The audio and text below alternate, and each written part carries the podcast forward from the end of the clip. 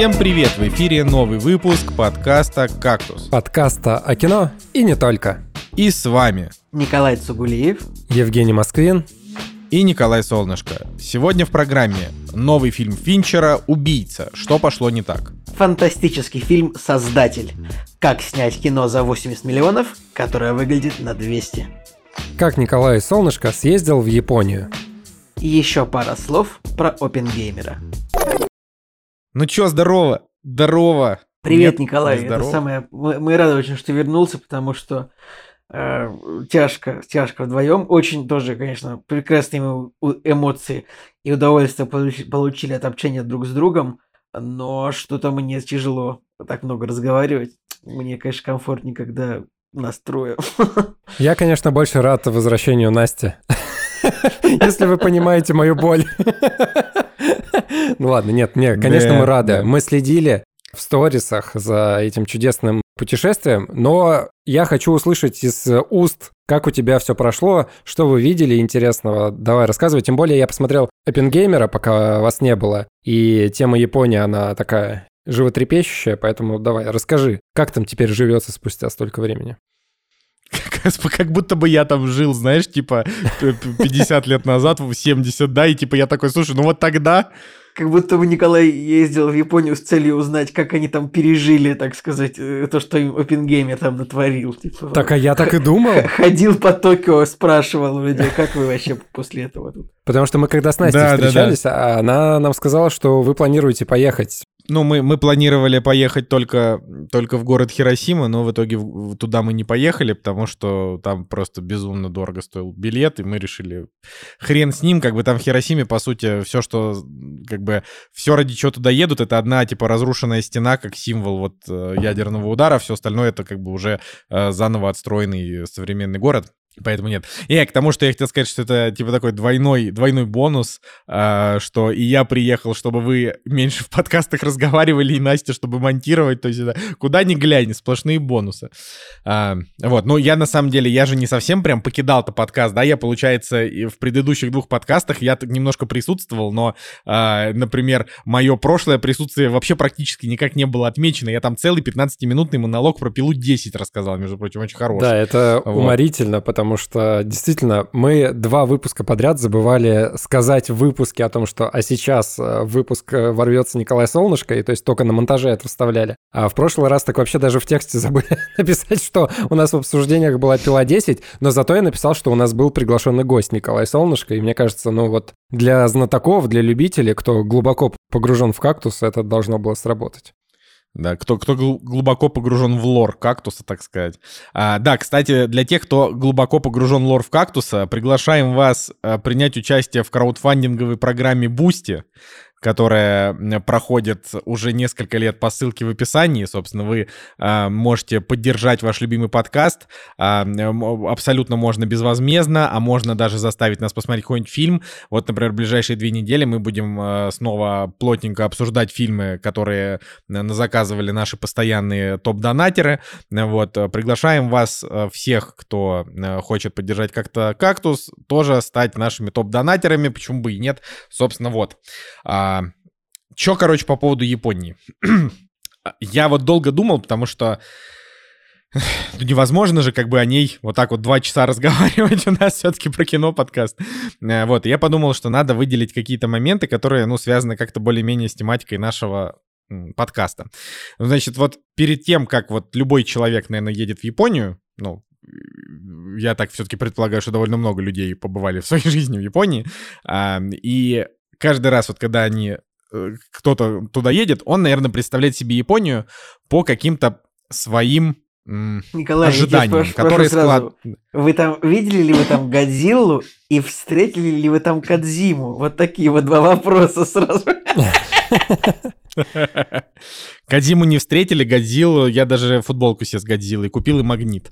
Вот, так что Годзиллы там очень много, причем, причем, чтобы вы понимали, а, в Японии Годзилла — это типа супер-мега актуальная франшиза. У них недавно вышла новая Годзилла, вот Она, буквально вот на она днях. только прям. сейчас вышла, она даже еще не везде-то вышла, поэтому мы ее, конечно, ждем. Годзилла минус один. Я не, не понимаю, что это значит, но... э, но Слушай, ну это... Короче, Гильермо Дель... Нет. Э, Гаррет Эдвардс, режиссер американской Годзиллы, он очень хорошо написал про эту Годзиллу, что-то такое у себя в Твиттере. Поэтому я тоже очень жду. Ну, короче, там история про то, что Годзилла в Японии это гипер-мега актуальная франшиза, в которой, э, ну, то есть, смотрите, Годзилла же, она есть там 54 -го года, условно, 70 какого-то, еще какого-то, ну, то есть, вот, э, японских Годзилл их несколько. И вот, например, когда ты м, хочешь себе купить какой-то Годзилла мерч, то ты прям можешь выбрать, например, игрушка Годзилла 1954 года, игрушка Годзилла 1971 года э, и так далее. И это прям вот, это, это прям очень важно. И в гача-автоматах, про которые я попозже расскажу, тоже вылезает фигурка Годзиллы. Короче, Годзиллы там было очень много. Мы э, едва удержались, чтобы не обмазаться Годзиллой по самые гланды. Мы просто купили, типа, небольшую Годзилла-фигурку. Можно, я очень прошу прощения, что тебя перебил. Я решил проверить, сколько денег сколько денег собрала Годзилла, ну вот 2014 года оригинальная, э, э, оригинальная, ну типа, имел в виду, что последняя из достойных вот фильмов про Годзиллу в Японии. Она в Японии собрала 30 миллионов долларов. У меня вопрос. Ну, потому есть. что японцы такую Годзиллу не уважают, понимаешь? У них своя Годзилла, вот ее они уважают. Вот я, ну. я, я же проверил, да, соответственно, угодило 54 -го года, между прочим, 6,8 на кинопоиске, что тоже, что тоже как бы, вот. Короче, а, так вот, когда вот кто-то собирается в Японию, у него какие-то есть представления, которые складываются на основе чего? Например, на основе просмотров аниме а, или каких-то, допустим, книжек. Вот, например, я перечитал за свою жизнь невероятное количество японской литературы, не только Харуки Мураками, но и Рю Мураками, и Кабо Абе, и этот Кинзабура Оэ, и э, Банана Есимота, и Юкио Мисима, и, короче, что я только не читал, но, типа, мне японская литература очень всегда нравилась, но Мураками это вообще, типа, мой любимый писатель. А, поэтому для меня Япония это было что-то такое, типа, ни хрена, я когда-нибудь вообще окажусь в Японии, я прям даже представить себе такого не мог. Почему-то вот, когда мы ездили в Гонконг, например, у меня никогда в жизни жизни не было, типа, какой-то мысли в голове, типа, окажемся мы в Гонконге, не окажемся, типа, ну, э, ну, окажемся и окажемся. Вот оказались, и я такой, ну вот Гонконг, да, прикольно. А вот про Японию я прям не то, что мечтал, это какая-то была такая, ну, очень далекая страна в моем понимании. Вот она примерно такая же далекая, как Америка. Только, как оказалось, в Японию визы-то вообще дают бесплатно.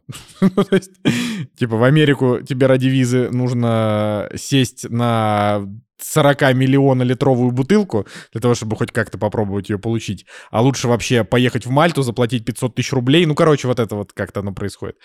А вот японскую визу дают бесплатно, но там есть нюансики, нужен, типа, нужен обязательно, чтобы была зарубежная карта, то есть они прям попросят как бы распечатанный принт твоей зарубежной карты, для того, чтобы доказать, что она вот у тебя есть, и ты можешь, допустим, сможешь ей платить. Короче, это забавно. Допустим, если я собираюсь тоже прям распечатать, а можно вот так вот дать потрогать, типа, визовому Не-не-не, или он не, не смотрит просили там, прям... прям... Да?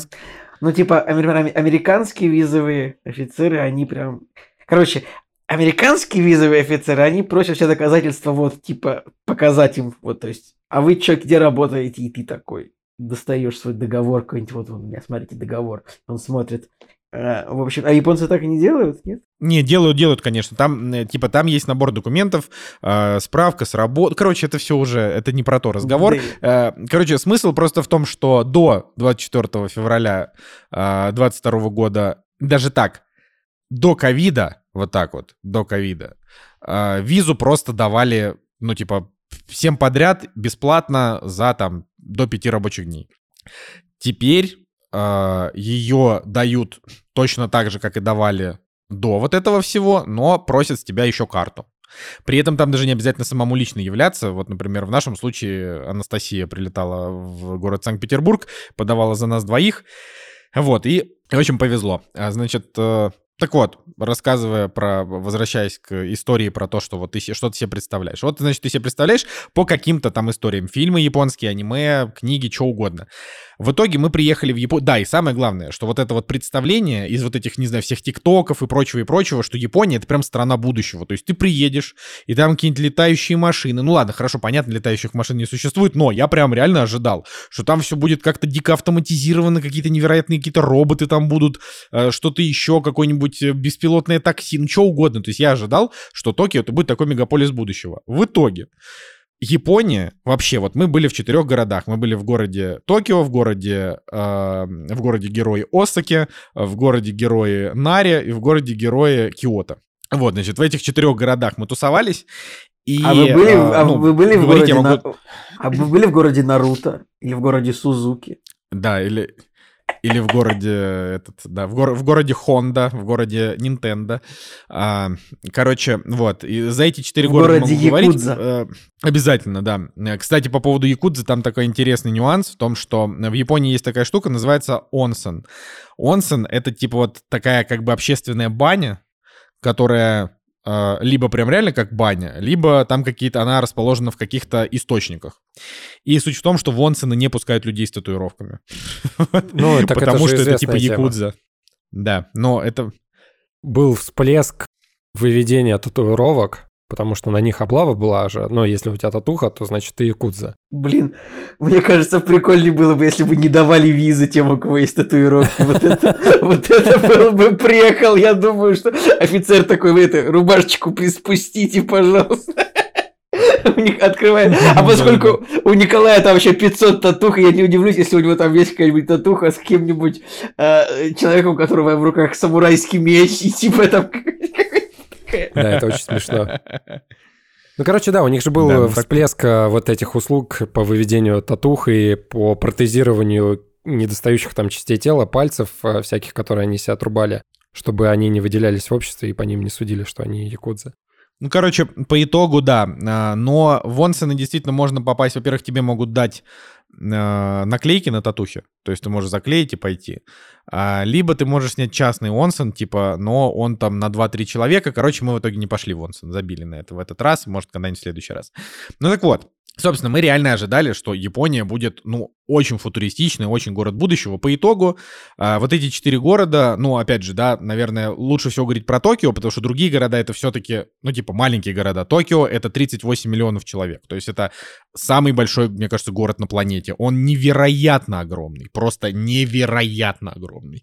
А, и как бы он настолько огромный, что мне кажется, что мы, э, не знаю, 5% этого города даже посмотреть не, не успели.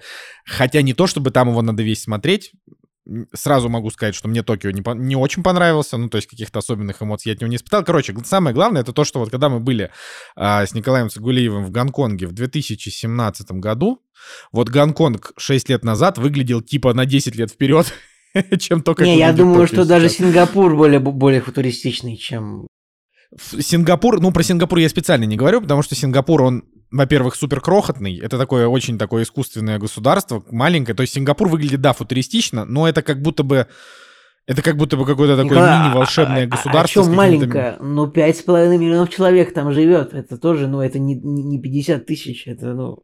Не, ну не 50 тысяч, не Лихтенштейн, конечно, но все равно, типа Сингапур, а, это как бы такое, ну, это не очень, скажем так, ис- ис- супер-мега историческая страна, я не знаю, как вот в, в моей голове, да, она вот такая перестроенная, хотя Япония, в общем-то, то, ну, окей, Япония, она большая, в ней много много разных граней в ней есть. Ну, короче, вот что я могу сказать, что мы действительно встретили там робота один раз на каком-то из вокзалов, это какой-то ублюдский робот 20-летней давности, к которому можно подойти и спросить, типа там, э, не прям вот с ним поговорить, а либо подойти и нажать на кнопки на экране, и она тебе ртом может сказать, а, типа, возьмите билет до Осаки в 10 метрах в кассе, вот что-то такое. А, либо ты можешь в микрофон задать ей вопрос. Мы, конечно, там поржали, я типа там задал ей вопросы, в чем смысл жизни, что тебе нравится, расскажи там, расскажи, что ты любишь. а, Когда почему- вы почему планируете так восстание против человечества? Да, такой, кстати, вопрос тоже задавал, только не я. Вот, и, и на на все эти вопросы не было даже никаких, типа, ответов в духе, э, там, не хочу об этом говорить, бла-бла-бла. То есть это не как, не как какая-нибудь Яндекс Алиса или что-нибудь еще, то есть не какой-нибудь искусственный интеллект. а, то есть это буквально запрограммированная хрень, которая тупо вот там на какие-то ключевые слова реагирует. Но на разных языках, да. Типа на английском, на японском, на корейском, на китайском. Вот, в общем, это, конечно, не впечатляет. А, Значит, и, ну, я на полном серьезе. Япония, она очень-очень консервативная страна. Там, значит, есть в ней действительно вещи, которые удивляют, есть вещи, которые непривычные европейскому э, менталитету или взгляду, просто потому что у них это там годами существовало, а мы с этим никогда не сталкивались. Вот. Э, я тоже сейчас расскажу в двух словах, что это такое. Вот. Но именно я вот свой вот этот вот как бы тезис про футуристичность, могу сказать, что просто забудьте, вы приедете в Токио, вам будет казаться, что это просто невероятно огромный наполовину бизнес-центр, наполовину ТРЦ. Ну, то есть, как бы там есть, да, всякие прикольные парки погулять, какие-то старые какие-то храмы, это все естественно есть, потому что, опять же, город очень большой. Но глобально, типа, когда вы будете ходить по самым туристическим местам, самые туристические места это не какие-то там храмы или там так далее, это буквально а, типа большие торговые улицы типа Гинза, Акихабара и, и там Шибуя. Шибуя — это такое вот место, где вы наверняка, вот вы оба наверняка видели где-нибудь в фильмах или в сериалах, или даже в аниме, а, вот этот перекресток культовый, как бы, который, не знаю, в каких-нибудь тревел-влогах, типа, все идут через этот перекресток, а как пять углов в Санкт-Петербурге. Просто э, больше, типа, в 10 раз. Я видел его в Там я, вид... я видел точно его в говеном сериале «Алиса в пограничье». Вот это я помню, да, Шибуя. Ну вот наверняка. Есть игра такая... А... Ghostwire Tokyo. Вот я в нее играл всего два часа, и, кажется, там даже начинается с этого перекрестка. Ну, в общем, э, собственно, Шибуя — это сплошные магазы. Есть Гинза. Гинза — это сплошные магазы Gucci и Louis Vuitton, то есть такие уже модные. А Акихабара — это сплошные магазы, связанные каким-то образом с аниме. Но с этим связано другое разочарование. Э, когда ты едешь э, в Токио и думаешь, блин, но хрен с ним, ладно, что он такой, в общем-то, довольно консервативный, но это же буквально страна и город, рассадник вот, этого, вот этой аниме-культуры, гиковской культуры, у них же там столько всего, хрен там плавал. Ну, то есть, да, Акихабара — это огромный район, а, в котором э, стоят девушки в костюмах а, горничных и предлагают тебе сходить в мейд-кафе. Мейд-кафе — это ты приходишь, тебя встречает девушка в костюме горничной, говорит, мой господин, я так рада, что вы вернулись, вот вам чай, вот вам пироженка, платишь ты за это просто миллион денег. Ну, у нас вот, тоже такое есть, вот мейд... где тебя называют сударь, теремок называют. Да, кстати. Согласен, согласен. Вот, но там, да, вот эти мейд-кафе — это прям отдельная фича. А, значит, опять же, одна из тех, которые вот непривычны европейскому взгляду. И вот на Акихабаре буквально каждые 10 метров стоят девушки, которые зовут тебя, а, значит, в эти мейд-кафе. Мы решили не идти просто потому, что, ну, типа, что нам деньги тратить, это как-то, не знаю. Вот. А, а сам этот район, он заключается в том, что там вот несколько, получается, это как бы так, квартал, да, ну, в общем, и там несколько улиц, а, и ты проходишь, и там, например, заходишь в какую-нибудь ну, типа, не знаю, как дверь, да, как это объяснить. Ну, типа, заходишь в какое-то место, а там, типа, там 7 этажей, 5 вверх, 2 вниз э, аниме-фигурок. В следующей, в следующей двери там будет, типа, 7 этажей игровых автоматов. А в следующей будет, э, там, 7 этажей, ну, ладно, не 7 этажей, хорошо, там 3 этажа манги, например, и так далее. В общем, там много всего, но я-то думал, что, ну, раз это как бы Япония, то есть это то место, откуда буквально это все к нам приходит, да, вот эта вся атака титанов так к нам идет. Я думал, что там можно найти что-то, кроме кроме вот этих вот самых простых гиковских вот этих вот тайтлов, которые все знают. Но хрен там плавал. То есть по факту э, везде, во всех этих местах в основном э, те аниме, которые вот даже Николай Цигулиев, несмотрящий аниме, знает замечательно. Какие-нибудь Наруто, Блич, э, Атака Титанов, э, Евангелион, Сейлор Мун, а, человек Но бензопила, это, потому что он это вот был, сейчас прошел. Это был буквально стартер-пак Николая Цугулиева, моих, все, всех моих аниме. Ну, на самом да. деле Да, вот. То есть, э, то есть суть в том, что там, э, ну, как бы из нового, что мы... А, One Piece. Помните, я рассказывал про One Piece? Э, Netflixовский, но как бы, чтобы вы понимали, манга One Piece, я, оказывается, все еще выходит. Ты буквально заходишь в любой 7-Eleven, это вот маленькие магазинчики, или в любой там Family Mart, Uh, и везде все время со всех сторон в тебя пихается новые тома One Piece, то есть буквально One Piece там больше, чем вообще всего остального. Вот, но если тебя интересует какой-то какая-нибудь фигурка по аниме, которое ты любишь, но оно не супер-мега известное, ни хрена ты там не найдешь вообще. То есть это, наверное, нужно знать какие-то определенные местечки. Ну, короче, мы там ходили, и все было вот одно и то же. А, но да, там тоже есть свои какие-то э, приколы. Вот это вот гача, да, про то, что я хотел рассказать. Что такое гача? Гача — это типа такие автоматы, но они как бы как, знаете, автоматы, вот эти вот 5 рублей закидываешь, и, и вылетает в маленькой пластиковой круглой штучке, вылетает какой-нибудь кусок говна. Ну, понимаете, да? Вот это вот жвачки это были, или шарики, мячики вот эти вот, понимаете, да, в пятерочках во всех стоят. такие стояли. Нет? Не да и до сих пор стоят. Да, понимаем, ну, да, до сих пор стоят. Ну вот я и говорю. Так вот, значит, а, трушная гача — это целые ряды, то есть э, я буквально практически не видел мест в Японии, где она не стоит, она просто на каждом шагу, э, в торговых центрах, в переходах в метро, в, во всех э, вот этих вот каких-то гиковских местах, иногда в кафешках, короче, очень много гачи. Э, ты закидываешь туда от 200 до полутора тысяч йен, в среднем, в среднем 300 йен, а, и тебе выдается игрушка. И при этом на каждом автомате гачи ты видишь, какие там будут игрушки, то есть ты не знаешь, какая конкретно выпадет, но тебе выпадет одна из шести, ну типа шесть вариантов. А, и они там очень прикольные, они там не только по известным аниме, там, ну допустим, там есть коллекция а, человечков, у которых разные головы пельмешек, ну это прикольно, или там коллекция котов с разными повязками на головах, или разных животных, которые в костюмах суши, ну и что-то такое. И короче вот в эту, эту гачу просто невозможно не потратить на нее. Просто все твои деньги, потому что э, ты идешь и думаешь, о, гача Годзиллы, засовываешь, выпадает, думаешь, кайф. Потом там идешь дальше, о, гача покемонов, закинул тоже, значит. Короче, э, этого, гача, этого там дача, очень мачо хаус. Вот. А, собственно, вот к сожалению, да, я как-то надеялся на что-то, на что-то вот такое более углубленное, этого, этого не было.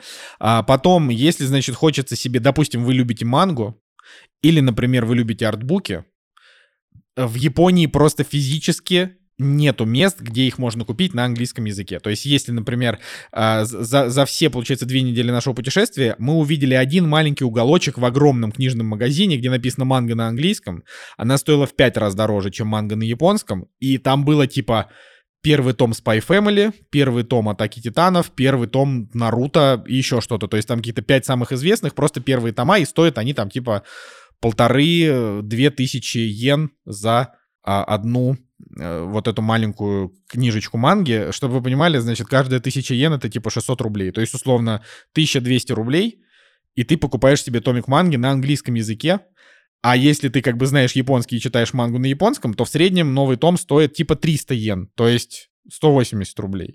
А, что как бы разница очевидна, но, к сожалению. Вот, а в Японии очень мало говорят на английском языке, поэтому я поставил себе на телефон, а, ну там, мы купили в Японии невозможно сделать нормально себе туристическую симку, то есть просто нет.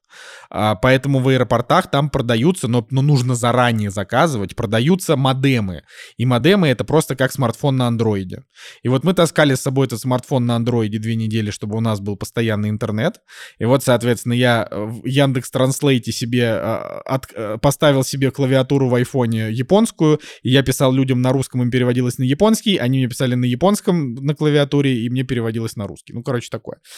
Э, я помню, в ча- во втором час пике была какая-то такая смешная шутка, что он с помощью какого-то что-то написал с помощью какого-то переводчика что-то, и в итоге он, он сказал, я хочу, чтобы вы взяли самурайские мечи и побрили мне жопу.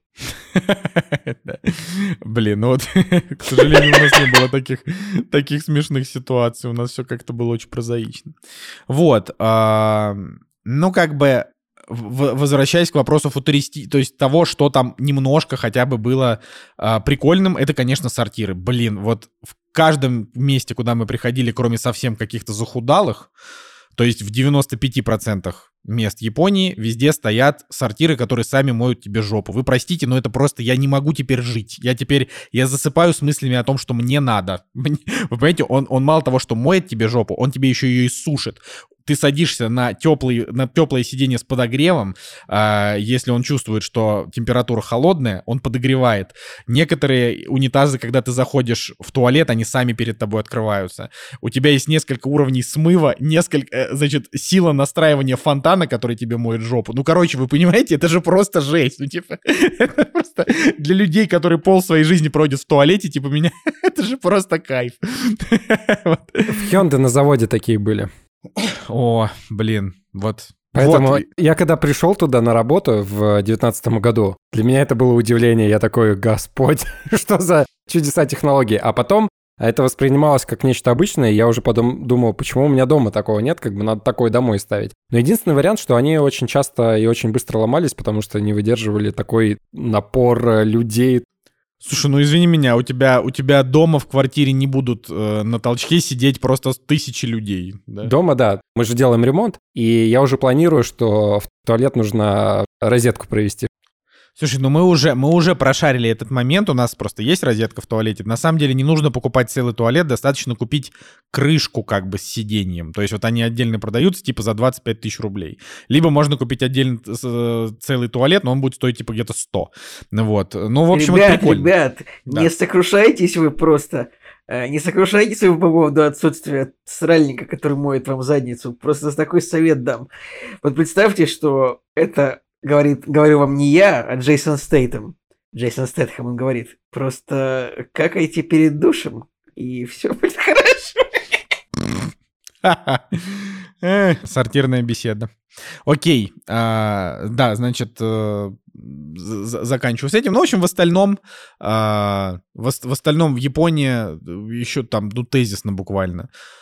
А, невероятное количество еды, забегаловки на каждом шагу. На каждом шагу, каждый сантиметр. Там люди дома, как мы услышали от нашего знакомого, э, у них не принято особенно дома много готовить. Э, то есть, конечно, там, ну, люди готовят, очевидно, но прям много они не готовят, у многих дома нету даже духовки, поэтому всякую такую еду они едят в забегаловках. И забегаловок там просто сотни, миллионы тысяч, просто миллион тысяч миллиардов.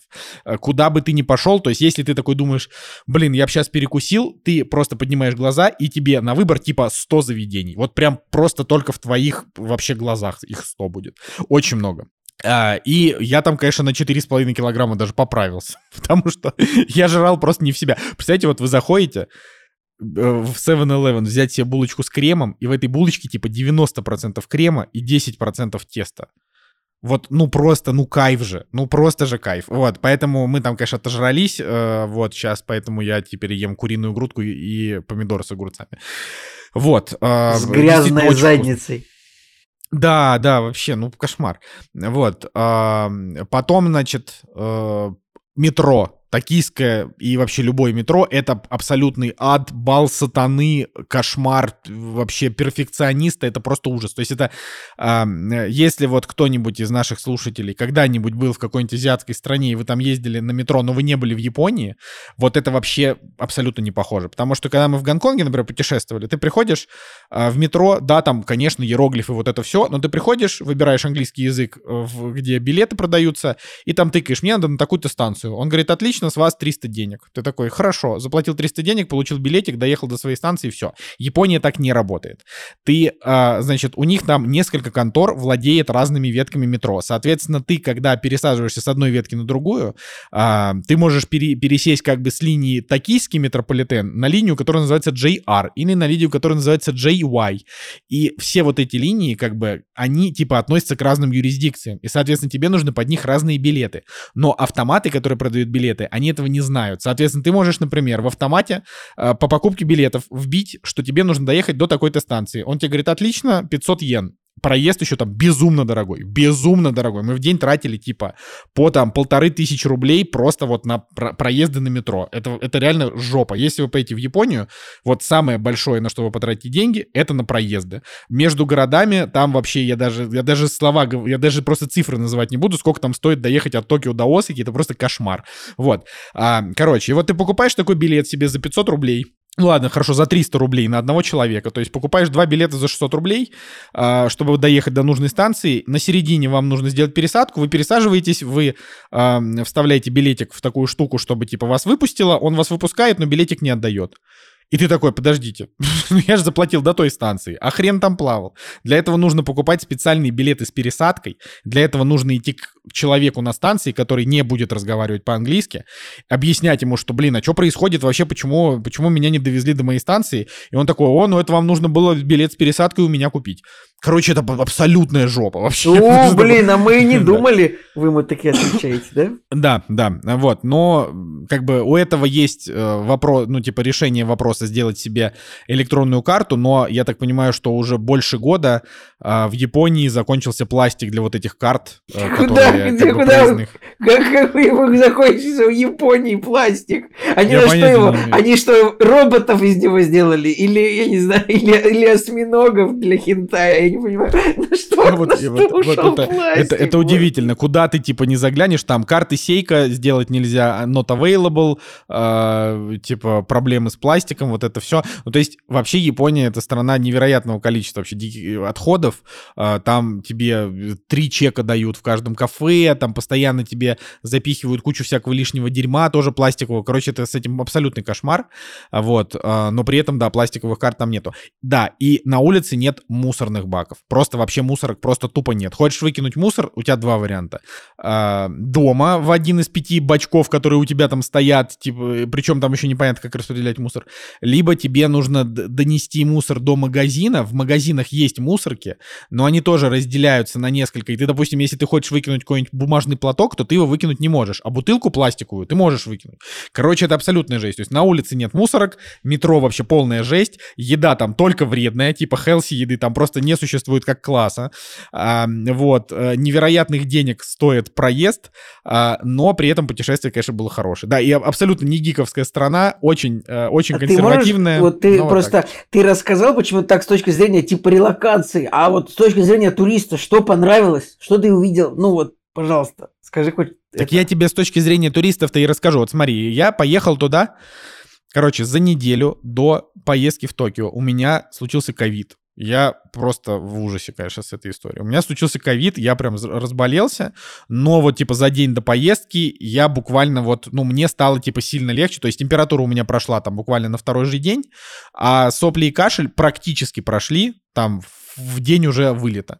И вот мы вылетели, и я всю поездку, ну, типа, ходил с платком и покашливал. Типа, горло не болело, но кашлять я кашлял все время.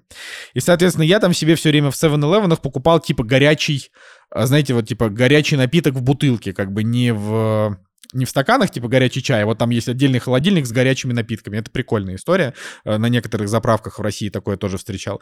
Вот, э, собственно, постоянно покупал себе горячий чай, его как бы пил. И вот э, я, значит, целый день, я был буквально напиханный в карманах с платками, простите, со своими соплями и с бутылками вот с этими. И их никуда было не выкинуть. То есть только вот най- найдешь какое-то место, да, вот в магазине, может быть, что-то частично. Иногда я выкидывал мусор просто максимально нелегально, типа в урну куда нельзя, я выкидывал какие-нибудь платки, потому что уже просто места не было.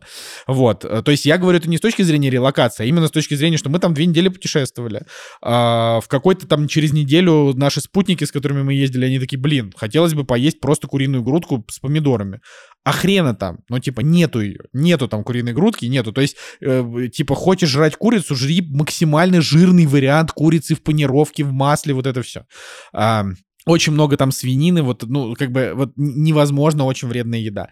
То есть вот, если говорить это про то, что вот ты туда приезжаешь с какими-то, ну, привычками типа своей российской жизни или там каких-то европейских поездок, ну, там вообще ничего такого не будет. То есть это буквально вот на тебя сваливается их вот этот менталитет, а, с с этими вот с этими невероятными приколами. Мы говорю, мы очень круто провели время, но все наши приятные впечатления, они связаны скорее с тем, как бы, что мы действительно сменили обстановку и как бы почувствовали себя, то есть т- японцы это не такие азиаты, к которым мы привыкли за всю жизнь, потому что мы были в Таиланде, во Вьетнаме, в Сингапуре, в Китае, в, общем, в Гонконге, где только не были, и очень много где азиаты, они либо воспринимают тебя, если это бедная страна, как мешок с баблом, Ну, это типа Либо во, во- во Вьетнаме, это вот белый, белый денежный мешок, которого нужно надурить. Это неприятно, конечно. Да, да, Вьетнам, конечно, да. Вот, э, до сих пор я вспоминаю это с ужасом. Но либо это, например, Жизненно. Кита- Кита- да, либо это Китай, в котором э, китайцы типа видят в тебе просто что-то необычное, поэтому хотят либо тебя сфоткать, либо с тобой как-то поговорить, а, значит, ну, в общем, там всякие разные истории. Ну, то есть, грубо говоря, в Китае ты ходишь белый, они такие, о, типа, белый, вот это прикол. Ну, неважно, черный, о, вот это прикол. То есть, если ты не азиат, не китаец, для них это прям прикол. А японцам вообще на тебя наплевать, вообще. То есть, они, типа, э, это люди, они в себе просто максимально. Они ни, ни одного удивленного взгляда мы не увидели ни в одном городе. То есть японцам абсолютно плевать, они Блин, либо да, в помню. себе, либо в своих Помню, телефонах. как... Я не помню точно в какой именно стране, но мы когда ездили, да, в какой-то азиатской стране, и там все- всем очень нравился Николай Солнышко, все были рады сфотографироваться с белым гигантом. Так не только со мной, они с тобой. Да, со мной, со мной тоже.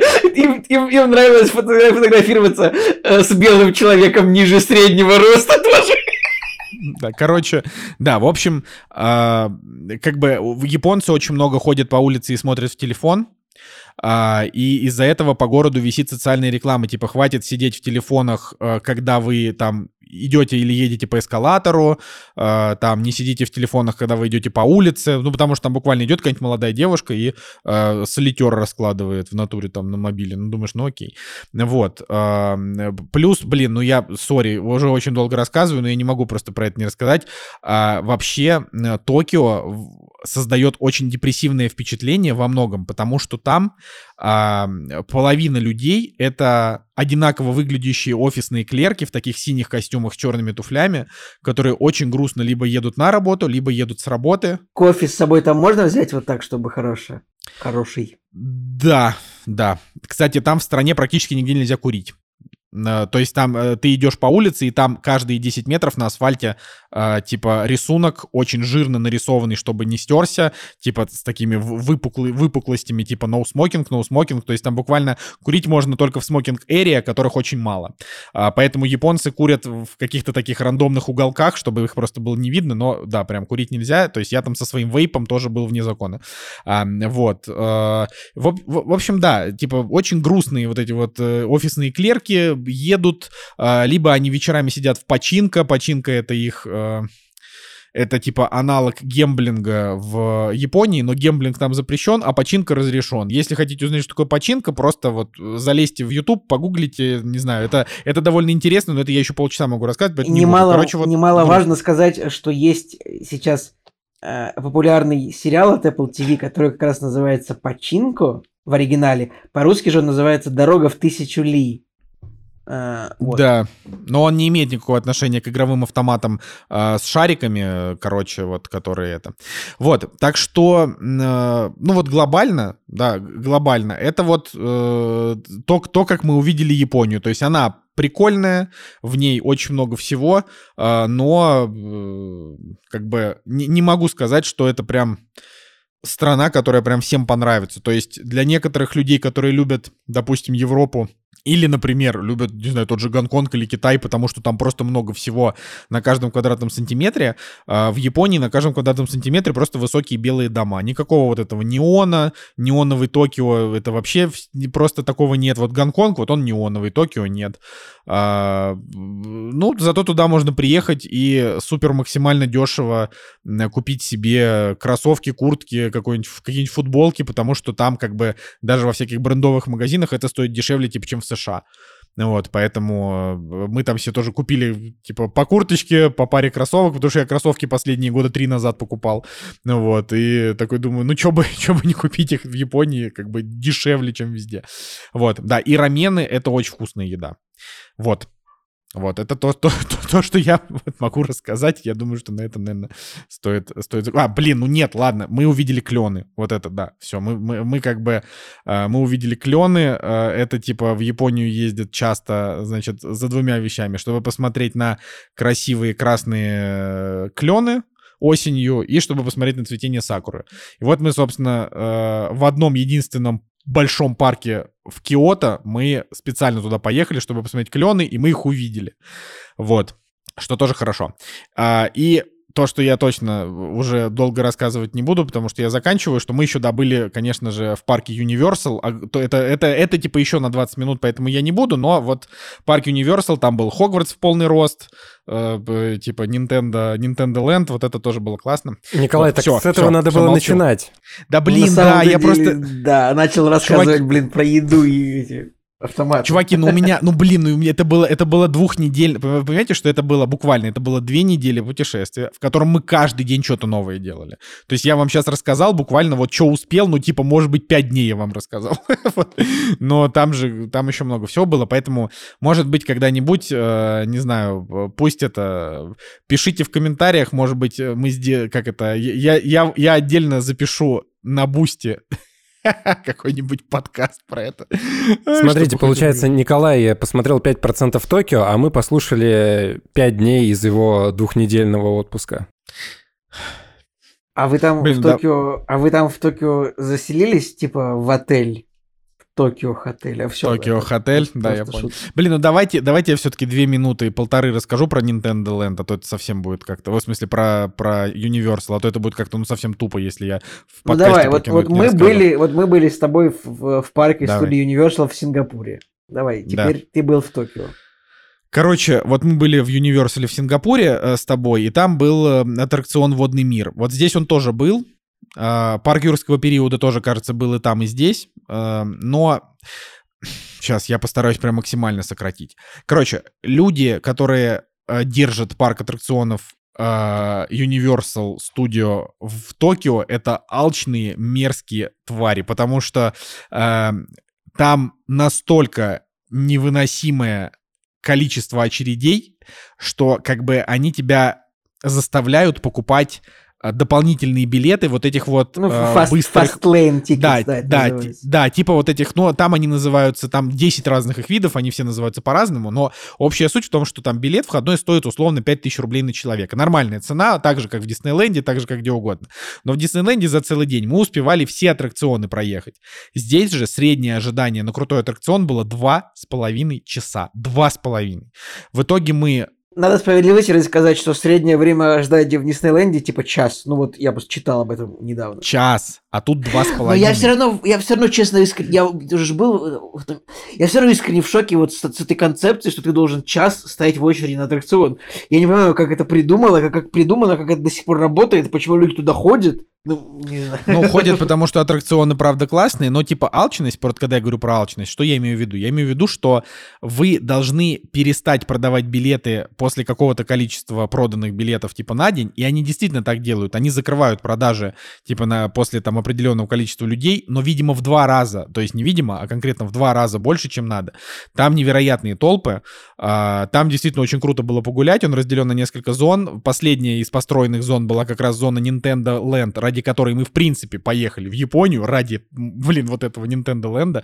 Это было, конечно, потрясающе, очень хорошо, я там и прослезился, и пофоткал, и порадовался.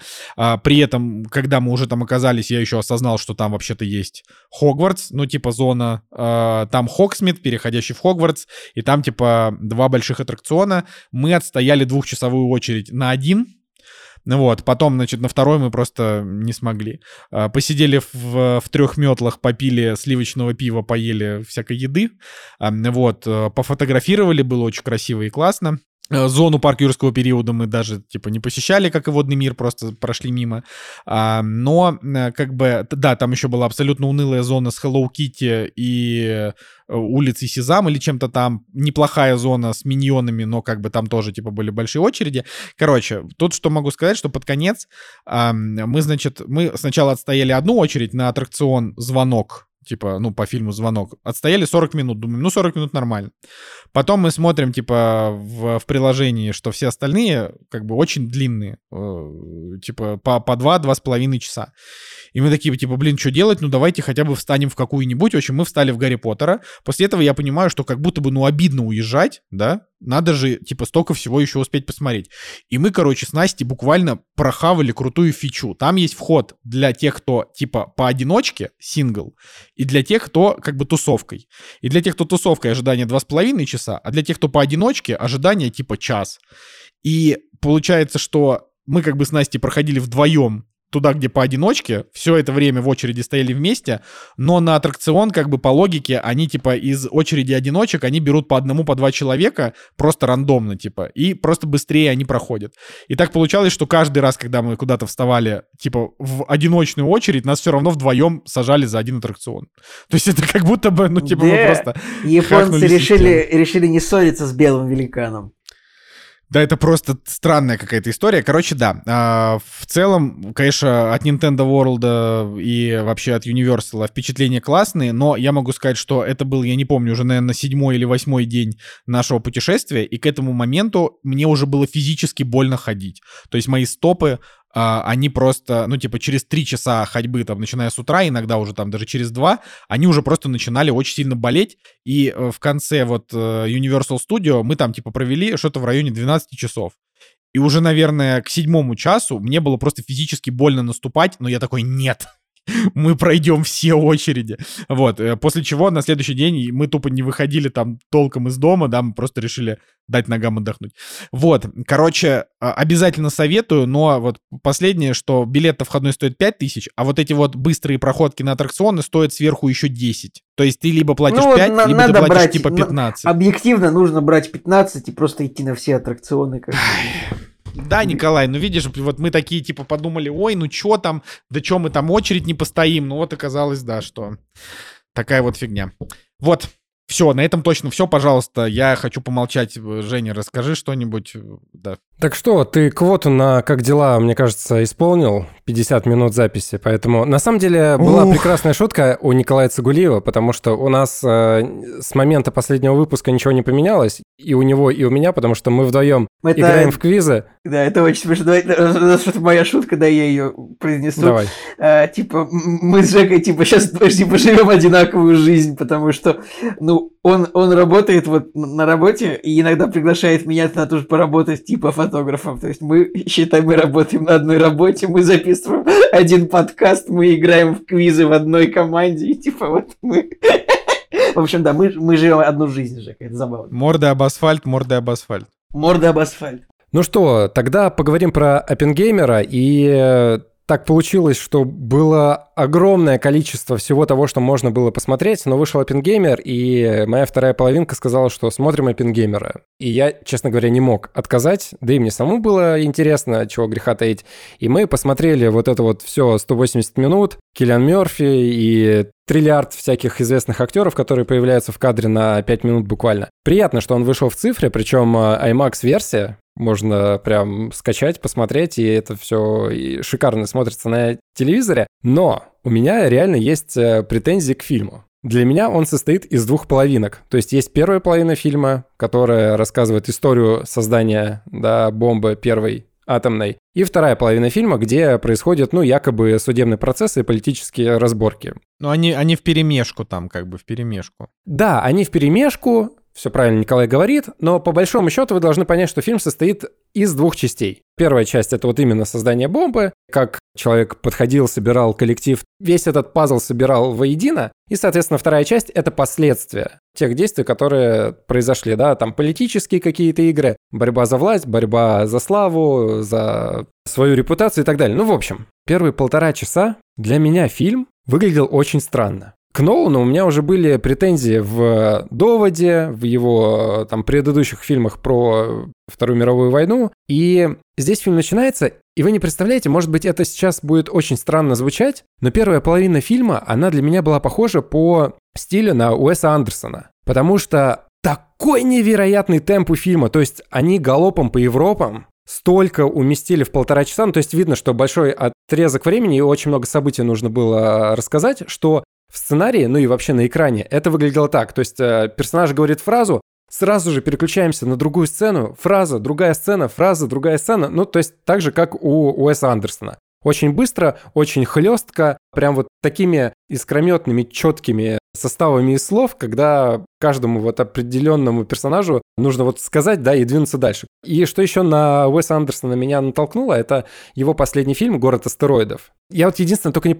помню, кто первее вышел. Наверное, «Город астероидов» все-таки, да, в кино вышел первее, чем «Оппенгеймер». Да, да, раньше был. Суть в том, что декорации и весь вот этот вот э, посыл э, «Города астероидов», то есть они в Лос-Пальмас, грубо говоря, э, поместили точнее, не они, а Уэс Андерсон поместил своих персонажей, только, да, там были ядерные взрывы, ну, плюс там еще э, были инопланетяне, да. Но вот по декорациям, по тому, как они там разговаривали, понятно, что колористику мы не берем и стиль съемки, ощущение того, что ты вот посмотрел Уэса Андерсона «Город астероидов», и, и от того, что ты посмотрел э, первые там полтора часа Оппенгеймера, они вот как-то перекрестными вот этими дорожками между собой переплетаются, и это, конечно, очень удивительно. Я просто не ожидал от Нолана такого темпа. У него же всегда все было размерено, все вот э, как-то тягуче происходило. А здесь прям то ли они на монтаже это все порезали, может быть, у него есть какая-нибудь монтажная версия на 6 часов, где все вот э, в его привычном стиле, где все вот так вот привычно долго идет, и они по полчаса разговаривают. А здесь кинотеатральной версии, да, добралась вот такая вот порезанная. Но это, короче, очень странное, очень необычное впечатление.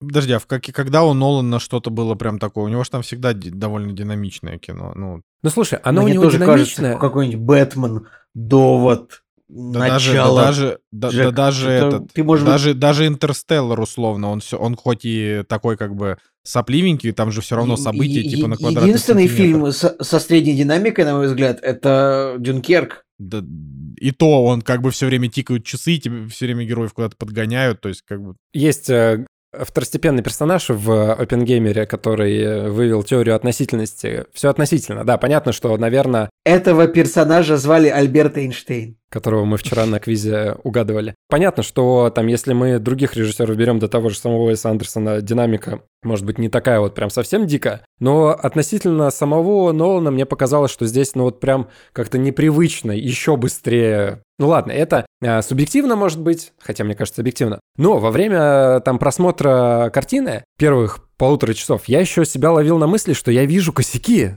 монтажные, съемочные, чего я от Нолана вообще не ожидаю. Ну, то есть, э, мне кажется, человек настолько за, ну, в общем, нацелен на то, чтобы у него все было идеально, а вот на монтаже, опять же, мне кажется просто, что он все порезал, просто на монтаже есть моменты, где персонаж, допустим, в предыдущем плане смотрит направо, в следующем плане он смотрит налево, и это по охрону как бы один и тот же кадр, одна и та же секунда. И это не совпадает, вот, не стыкуется в кадре. И я такой, вау, а как Сейчас так? хочу тебе, хочу тебе один момент сказать. Ну, типа, я просто всю свою жизнь был Нолана боем, то есть я был прям э, большим поклонником, но у Нолана, типа, было всегда очень много критиков, и основа критики Нолана заключалась именно в том, что у него огромное количество типа киноляпов.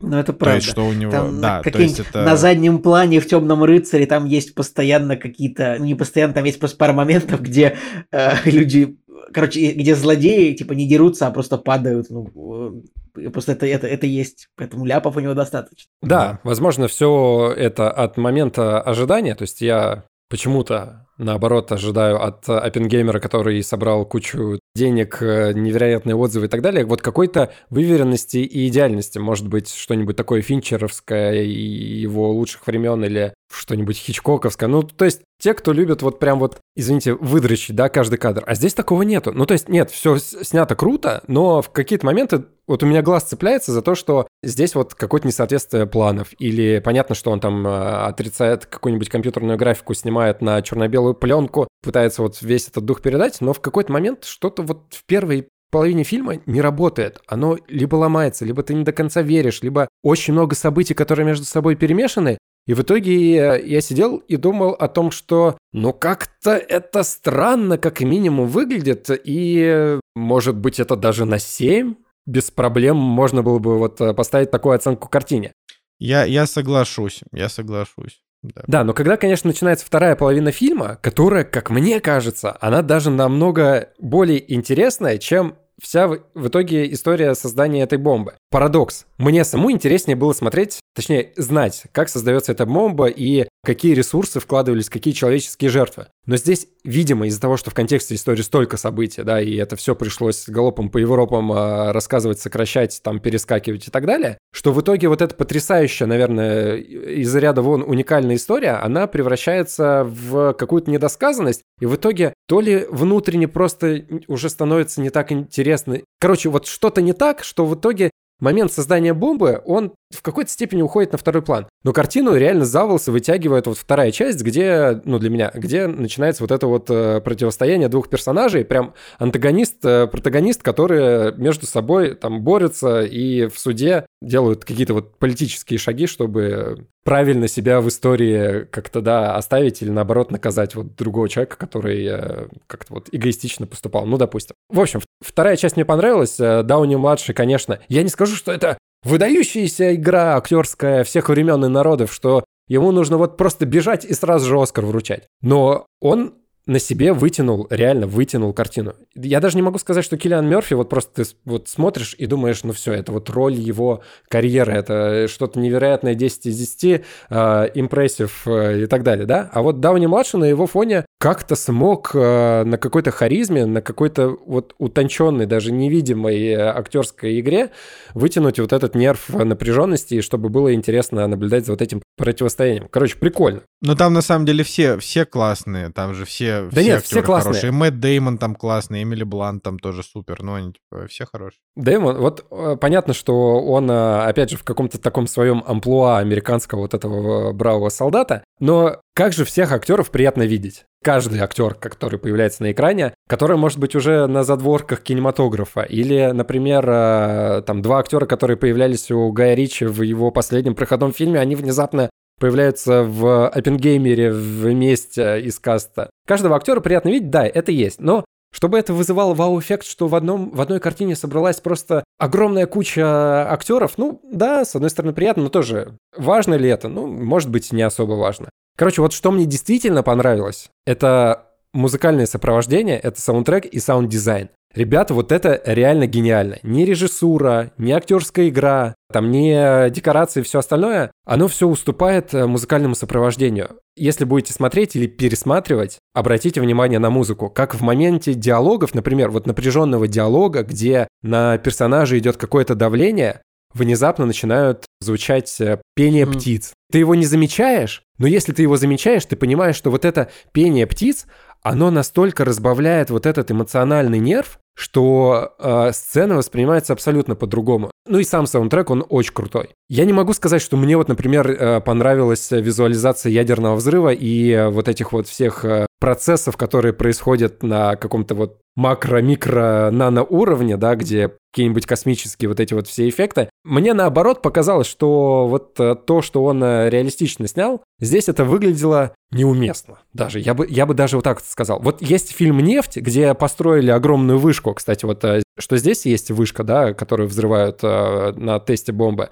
что в фильме «Нефть» вышка. Это вот, мне кажется, такой классный американский символ. И вот в «Нефти», когда они ее поджигают, и там огромный фонтан огня, и это все на пленку в реальности снято одним дублем, с шести камер. Вот там этот эффект чувствуется. А здесь вот это вот его любовь к практическим спецэффектам, мне кажется, это уже больше какое-то мажорство, импозерство, я не знаю, как правильно сказать, но, короче, вот переборщил он с этим. Здесь можно было, наверное, компьютерной графике налить, и было бы хорошо. Короче, музыка крутая, и что меня еще смутило, это то, что в, значит, в моменте, когда персонажи начинают э, обсуждать, а есть ли у русских бомба, то есть мы понимаем, что это 40-е годы, да, Вторая мировая война, и когда они говорят, э, а у русских там есть бомба или у русских нет бомбы, а русские там сейчас шпионят и так далее, и так далее. Ну, то есть прям в контексте тебе говорятся Россия, русские. Но подождите, но это же был Советский Союз, Советы, Даже красные. Они там... всегда называли... Всегда Советский говорили Союз, русские, Всегда да. говорили Russians, русские. Даже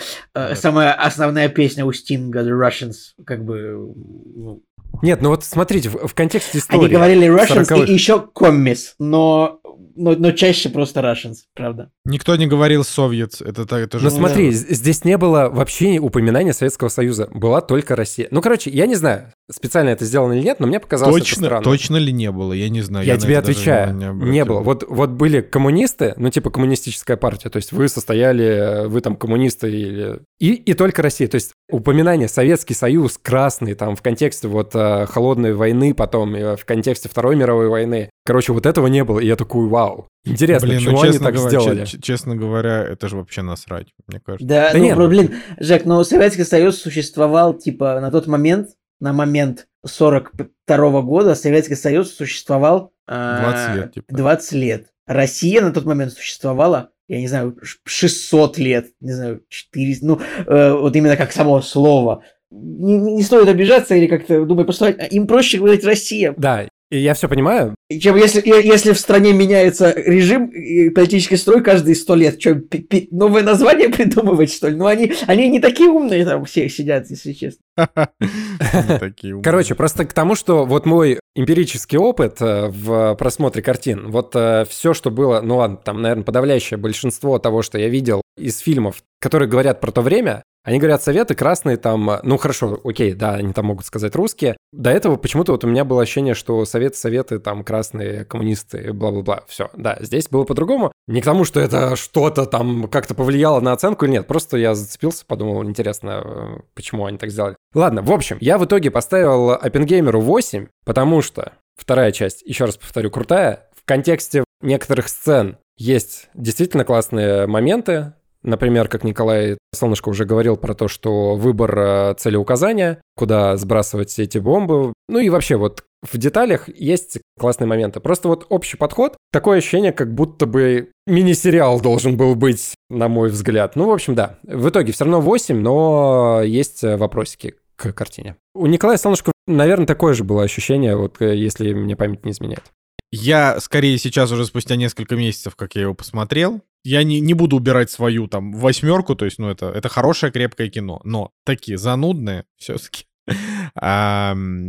И в нем просто нам, ну, мне остро не хватало динамики. Мне в нем просто с избытком, с переизбытком хватило актерской игры, она там великая у всех, ну, типа, все хороши. А, картинка Нолана тоже, ну, типа, вот ты там, допустим, увидел какие-то шероховатости? Я нет. Просто потому, что у меня, я не, не оператор, не фотограф, у меня взгляд такой очень быдланский. Я смотрю такой, э, нравится, не нравится. То есть тут мне показалось, что картинка, ну, очень хороша. Да не, картинка а... хорошая. Спору нет. Ну, вот ну, типа, я не, я не замечал какие-то, понимаешь, ты вот говоришь, какие-то различия планов, вот это все. Ну, вот у меня вообще, у меня даже, у меня просто нету в голове характеристик вот этих, по которым. То есть я могу, э, типа, после того, как Николай Цигулиев начал очень сильно продвигать тему, что когда кадр меняется каждые полторы секунды, это плохо. Я вот замечаю. От, от, отвратительно, это невозможно. Я иногда вот, э, типа, подмечаю какие-то моменты. Я там подмечаю цветокоррекцию, я подмечаю, как работает оператор, это правда. Но вот какие-то такие мелочи, типа, что там где-то случилось какой-то расфокус, еще что-то, а, я скорее это все скидываю. Ну, то есть, если как бы картина выглядит, ну, прям совсем погано, ну, типа, вот прям снято плохо, да, это, конечно, это любой заметит. Но если это, грубо говоря, Нолан, то я, например, при первом просмотре и не замечу, что там какие-то враги в Бэтмене сами падают, когда их никто не бьет. То есть, как бы, ну, это в плане того, что вот э, я, я в этом плане идеальный зритель, типа, я такие косяки вообще не замечаю. А, но, как бы, вот Опенгеймер, на мой взгляд, вот он идет три часа, и как будто бы он мог бы идти либо поменьше, либо за эти три часа могли бы рассказать побольше.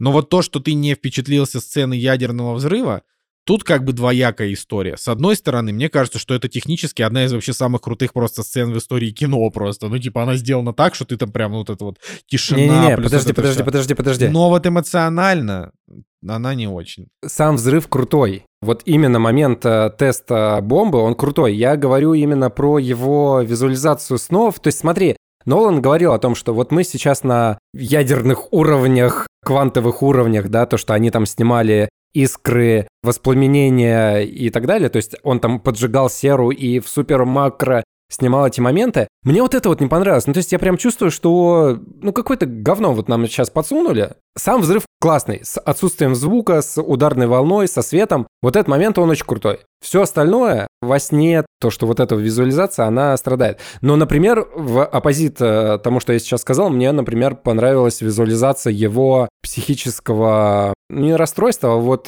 переживаний, когда на него давят, то есть когда фон начинает трястись сзади него, и это очень круто, это прям реально классно. И когда он выступает, ну, уже с победной речью выступает перед своими сотрудниками, как у него в момент бравадной вот этой речи, да, ему кажется, что вот сейчас там все в пепле, все распадается, люди умирают, блюют там и так далее. Вот этот контраст, он тоже классный. Просто где-то внутри есть какой-то нюанс, благодаря которому я вот не до конца прочувствовал все вот эти вот человеческие страдания. Как будто бы есть что-то, на непонятном мне уровне, которая не заставляет до конца поверить в эту историю. Слушай, ну, ну как бы здесь у меня, наверное, не будет комментариев. Я не, я не совсем понимаю, почему ты вообще ничего не сказал по поводу того, какой там крутой в фильме Майкл... Нет, Джейсон Кларк. Джейсон Кларк, который допрашивает Опенгеймера. А, и вообще то очень мало сказал про актеров. Тут как бы Флоренс Пью играет, она прикольная, хотя роль у нее дурацкая, но это же реальная история. Вот. Так и... Нет, ну понятно, что... Нет, понятно, что все актеры играют хорошо. Не, ну ты просто не, ты просто не выделил никого. А еще ты не сказал про самую крутую сцену, где они сидели в кабинете и обсуждали, как они сбросят бомбу на Японию. Вот это просто... Мне кажется, что вот эта сцена, это как бы определяющая сцена для всего фильма, когда, э, когда они говорят, блин, надо сбросить бомбу на Хиросиму там в тех-то числах, а чувак говорит, блин, у меня отпуск женой и с детьми, давайте чуть попозже. Ну, типа, то есть это же вот прям вот... Вот самая крутая сцена фильма, это вот она. Ну, как бы не считая ядерного. Кажется, Николай Солнышко еще в отпуске в Японии, потому так что нет, я сказал, блин. Я сказал про сцену, про целеуказание, что а, мне понравилось. Ты сказал, блин, я вот, я, я, да, я тебя, я тебя не так понял. Ну да, это, это очень крутая сцена, да. В общем, Ладно, давайте да. закончим с Оппенгеймером. Я поставил 8, в итоге э, оставлю его в своем архиве, и это явно лучше, чем э, «Довод» и э, его фильм про Вторую мировую войну, не помню, как он уже там называется. Короче, в зачет ему идет эта картина однозначно. Если он выиграет Оскара, или актеры выиграют Оскара, или сценаристы выиграют Оскара, я не расстроюсь, но не сказать, что это прям шедевр всех времен. Тут да, с этим тоже соглашусь. Ладно, что, поехали дальше. Ну, еще, если нас... остается еще мне, остается еще мне посмотреть а, так... Open, Опенгеймера, и будет, типа, третий раз еще обсудим. Нормально. Третий раз, да, да, ну я надеюсь, Николай. Никто не ждал, но они наступили. Премьеры недели. Итак, у нас премьеры недели, а, но они настолько какие-то никакие, что я предлагаю потратить на них полторы минуты. Есть кому-нибудь из вас что сказать. Ну, типа, окей, новый фильм Романа Полански «Дворец» с, по-моему, с метакритиком 0. Да, да, с метакритиком 0, или что там у него было, как, какая у него там была история. А, вот выходит в российском прокате, и все такие гордятся. Ну, как бы, о, у нас вот фильм целого Полански показывают. Ну, чё хз. Отзывы плохие, но рецензии критиков некоторых, они говорят о том, что первая половина даже вроде как бы ок, это такая оплеуха, пощечина аудитории и всему такому социальному обществу, которое изгнало Романа Полански. Но, в общем, если вы почитаете описание, посмотрите трейлер, поймете, что это что-то похожее на треугольник печали, тире вторая часть этой картины. Но только единственное, что дворец, во-первых, во времени опоздал, потому что там про проблему U2K, которая про 2000 год, когда, значит, все часы обнулятся, весь мир э, разрушится. То есть это у нас уже старая тема, которая, может быть, даже и не всем э, будет понятна. Ну и плюс э, после треугольника печали, ну тоже как-то. Да, ну, не, ну е- короче, еще... по премьерам, на самом деле, вот в российском прокате ничего не могу сказать, ничего интересного. Но вот в Америке сейчас выходит несколько важных фильмов, которые, может быть, нужно будет не пропустить. И, может быть, нужно от них сейчас сказать. Как вы думаете? Скажу? Ну, скажи, конечно, так мы же всегда Во-первых, выходит фильм, который называется Saltburn. Ну, он, как бы у него нет русского перевода, он так и называется Saltburn, видимо, это название города. Э, это новый фильм от режиссера Э, Эмеральд Феннелл – это девушка, которая сняла фильм «Девушка, подающая надежды». Вот в, в этом фильме играет, например, актер Барри Кеоган, который вот был в, в Банше и Ниширин, например, и в Вечных. В общем, этот фильм от режиссера Эмеральд Феннелл, и у него тоже 7,6 MDB, хороший метакритик. А, вот поскольку на кинопоиск, кинопоиск плохо добавляет сюжеты к фильмам, которые еще не выходят в нашем прокате или где-то, то я не знаю, о чем фильм, но я подозреваю, что он будет интересным, да? Ну, в принципе, просто как и как прошлый фильм, наверное, тоже на какую-то злободневную тему. Как вы знаете, вот мне вообще на самом деле не интересен сюжет фильма, я просто вижу, что вот есть режиссер, который снял какой-то прошлый яркий фильм, и есть цифры неплохие от Метакритика MDB, и постер красивый. Так что, э, в общем, поэтому ждем, когда фильм Saltburn появится где-то либо в прокате, либо, возможно, будет его хотеть посмотреть. Будет интересно. Также с огромным рейтингом вышел, выходит фильм, который называется... Вот он называется в российском прокате «Оставленные», э, что немножко входит в конфликт с одним из моих любимых сериалов. Тот назывался сериал Leftovers, оставленные. Этот сериал называется The Holdovers. Ну, тоже то, тоже оставленные, но как бы тут как будто придержанные. И у этого фильма вообще огромнейший метакритик за 70. В главных ролях Пол Джамати. И это фильм от режиссера Александра Пейна. Может, помните, вы, мы смотрели фильм «Небраска» черно-белый, который был очень прикольный. Нам, кажется, его заказывали. Да. Да. Вот. Он и был, вот с тех был, пор он Александр... скучноват. Блин, ну, он был очень душевный и хороший. Душевный, В общем, душевный, Александр да. Пен с, э, с тех, с тех пор он снял какой-то фильм с Мэттом Деймоном, который там уменьшался, но никто не видел, фильм не видел, но рейтинг 5,5. А вот у этого фильма у него IMDb 8,4. И опять такая же история, на кинопоиске сюжета нет. Э, ну, в общем, это, это какая-то комедийная драма тоже про профессора в, в школе. И... Но должно быть интересно. Что-то есть ощущение, как будто подзапустили, да, ребята, там премьерки-то. Ну, на кинопоиске, вот то, вот, вот то, что сейчас выходит в широком прокате, типа на кинопоиске, а, на, в Америке, э, кинопоиск вообще не добавляет абсолютно сюжеты. Э, то есть, мне, мне это, конечно, не, не нравится, ну, в общем, ладно. Э, я когда начинаю на метакритике сюжет читать, мне всегда почему-то как-то плохо, плохо складывается. Э, вот я вот вот этот сюжет фильма написано, что то, значит, преподаватель в ВУЗе в Новой Англии, ну, Новая Англия это типа, вот эти вот ряд штатов на северо-востоке США, э, преподаватель э, значит, в школе собирается остаться на кампусе во время Рождества, э, чтобы наблюдать за, наблюдать за студентами, которым, типа, некуда уехать на каникулы. Ну и что-то там, в общем, происходит вместе с ним вот такой сюжет. Должно быть интересно, так что это обязательно посмотрим, когда выйдет. Так, и что-то ну да, еще... оценки капец огромные. 8,4 MDB, не шутка. Так, и что-то что еще. А, ну Наполеон выходит, в принципе, в, в широком прокате. Ну, уже бы. можно сказать, что получается сейчас, э, как бы, это вот если так очень кратко, э, из того, что сейчас идет, Капитан Марвел абсолютный кассовый провал, собрал ниже заниженных ожиданий, оценки смертельно хреновые. Наполеон, метакритик тоже не очень высокий, но я не знаю, я просто, я не успел еще послушать э, подкасты, в которых не было меня. А вы обсуждали, что, э, что то, что сейчас выходит в кинотеатрах, это урезанная версия или нет? Э, ну, мы обсуждаем... Нет, ну, просто, как сказать, это не то, чтобы это... Неправильно сказать, что это урезанная версия. Правильно сказать, что потом выйдет расширенная. Ну вот я бы сказал наоборот, потому что, смотри, там как бы история-то что, все... Чё, Метакритик 64. Говорят? Ну, во-первых, 64 это очень низко для, для фильма э, с Хакином Фениксом, который снял Ридли Скотт. Ну, давайте будем честны, про Наполеона, типа, Метакритик должен был быть 93. Ну, то есть... Вот это, да хорош Но... Николай. У последней дуэли что там было? 67 последняя дуэль. Ну, последняя дуэль отлично. Нет, ну ты чё, ну от Наполеона я реально ждал, типа, там, что это будет просто эпик, монументальный и так далее. Короче, что говорят-то? Говорят, что а, Хакин Феникс классный, но играет классического а, инфантила средних лет, а, значит, но при этом и он, и Ванесса Кирби классные. Ну, У Гладиатора тоже 67 Кирби, метакритик, так что как бы... А, вот, так вот, значит, а, и, соответственно, а, также говорят, что фильм, типа, идет там 2.40, и он не очень хорошо раскрывает Наполеона, то есть а, там очень быстро по вехам пробегается как бы картина, из чего я сделал для себя вывод что смотреть версию на 158 минут нет никакого смысла, потому что если фильм ругают за то, что он как бы обрывочный, это значит, что они из нормальной версии понарезали до такой. Вот я так это вижу. Потому что, ну, как бы, то есть, очевидно, что тратить а, условно 6 часов своей жизни, 6,5 на Наполеона я не хочу, а, а как бы осмотреть версию, которую уже поругали за обрывочность повествования, зачем, когда можно подождать и посмотреть нормальную длинную версию как бы и кайфануть.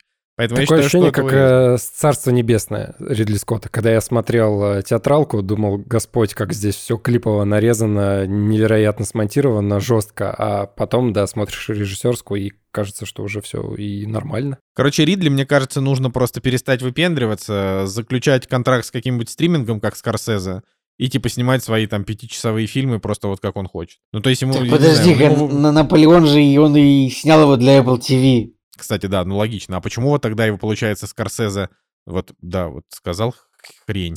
А, просто, а почему... Не-не-не, все правильно ты говоришь, все правильно, он снял его, он, он выходит да. на Apple TV, просто почему Скорсезе выходит, э, типа, там, на 4 часа в кинотеатрах со своим фильмом, и потом такой же фильм выходит на стримингах, а тут для кинотеатров его, типа, урезают на полтора часа. Зачем? Непонятно. Ну, то есть это, это какая-то странная история, это то ли, то ли, типа, сам старик Ридли так захотел, то ли его продюсеры продавили. Вот это, короче, то, что любопытно. Вот, а, голодные я просто, игры... Я думаю, что просто, вот, не знаю, я предполагаю, что авторитет Скорсезе, он вообще не пререкаем вот в этом вопросе. Видимо, э, видимо, Ридли Скотта можно как-то подвинуть. Но просто штука в том, что было недавно тоже интервью, э, как сказать, что-то было, значит, спрошено про Блин, как-то Скорсезе сказал, что хочет потратить все оставшееся ему время в жизни, типа, на то, чтобы делать кино, что-то такое, э, как-то вот... В общем так, и об этом спросили у Ридли, что он об этом думает, Ридли, Ридли ответил, типа, что пока Скорсезе снимал свой один фильм, «Убийцы цветочной луны», я снял шесть. И у меня нет таких проблем, типа, я ни о чем не парюсь, как-то вот так вот, как бы... В общем, он сказал так, что он круче, чем Скорсезе, но в общем, оба Не, Ридли, Ридли Скотт... Ну, вообще, вообще спорно, потому что фильмы Ридли Скотта намного более смотрибельные, чем фильмы Скорсезе, но намного менее великие. Я, например, до сих пор... Ну, то есть я, конечно, люблю его кино всей душой, но я до сих пор не разделяю вот этого непонятного фанатизма российской аудитории по фильму «Гладиатор». То есть я люблю фильм «Гладиатор», типа 8 из 10, но его же прям просто боготворят. А что там такого-то? Ну просто пеплом, ну просто про чувака. Что, чем он так хорош? «Гладиатор» крутой, ты чё вообще? Да, ну, не, ну он крутой, но это типа не прям... да, это просто, ну просто, ну, хороший фильм. Ладно, короче, там еще в двух словах, что выходит, э, то есть уже идут сейчас «Голодные игры» приквел, и у него высокие оценки. Вот это классно, я прям хочу... Я давно не смотрел Кидалта с высокими оценками, потому что просто последние лет 6 выходило только все с рейтингом 5. А тут рейтинг 7,4. Хочу посмотреть. Вот. Согласен, тут тоже жду. И еще на метакритике еще привлекло мое внимание, что вышел, потихонечку выходит сериал э, на телеканале на телеканале FX. Ну, FX недавно подарила Медведя. Э, поэтому как бы этому каналу, в принципе, такое доверие идет. Вышел сериал под названием «Убийство на конце света», и прям у него метакритик высокий, за 70 я читаю сюжет, то, что какая-то девушка приезжает к какому-то миллиардеру в отдаленное имение расследовать убийство. Я такой читаю сюжет и думаю, это для меня? Ну, прям очень сюжет выглядит э, ну, главную роль там Эмма Корин, актриса из «Короны», и Харрис Диккинсон, актер, который играл в «Треугольнике печали» и в, в «Кингсмане». В общем, поэтому, поэтому я этот сериал... Я дождусь, пока он, наверное, целиком выйдет, а, чтобы посмотреть, хороший ли финал. И, ну, то есть, чтобы узнать, устраивает ли там аудиторию финал, и будем смотреть тоже, наверное, его. Блин, ну и давайте это хотели кратко, значит, э, с метакритиком 60 или даже там поменьше – Э, выходит э, реалити-шоу «Игра в кальмара. Вызов» на Netflix, где, типа, люди будут участвовать в настоящей игре в кальмара, но вряд ли они там будут по-настоящему умирать. Ну вот, потом сериал «Далекие холмы» на Хулу с Николь Кидман и Хью Джекманом, мини-сериал на 6 серий, который снял и написал сценарий Баз Лурман. Так, Николай, э, да. «Далекие холмы», вы, вы, вы не в теме. Это фильм «Австралия» 2000 какого-то седьмого года, просто растянутый на 6 серий. Так что вы, ну, что-то вы вот так вот. Погоди, 2000... а там... Есть фильм 2008 года, который называется «Австралия». Фильм легендарного режиссера База Лурмана, который снял, например, «Великого Гэтсби». И вот сейчас этот вот фильм, он, этот фильм он был сам по себе долгий, он длился 160 минут. А этот фильм, это его телевизионная версия. Вот. Подожди, ну там вот я на тысячу процентов уверен, что это... Подожди, это прям тот же фильм, они же там выглядят да? постаревшими. Ты посмотри на Николь Кидман, у нее уже вот эта маска, гри- гримаса зловещей долины на лице. Нет? И зачем вообще, а зачем спустя столько лет э, э фильм с э, не очень высокими рейтингами, типа 6,6, а МДБ средней критикой, зачем его вдруг расширять? Нет, это, мне кажется, это, это что-то новое. Да. Нет? Да, да, это что-то новое все-таки. Блин, не могу понять. Напишите в комментариях, короче, чтобы мы на это время не тратили. Новый проект вот. Полностью основан на кадрах, которые были сняты в рамках работы над Австралией. Переосмысление получил несколько иной сюжет, другую концовку, обнародованный саундтрек. Короче, это тот же фильм, но другой. То есть ничего нового не было снято. Просто, видимо, использовались другие кадры. А, саундтрек, монтаж, цветокоррекция, не знаю, подняли 4К эм, футажи. Но штука в том, что это тот же сериал, ничего нового не снимали, просто сели, перемонтировали. Вот. Смотрится трейлер просто ужасно, ребята, если вы откроете...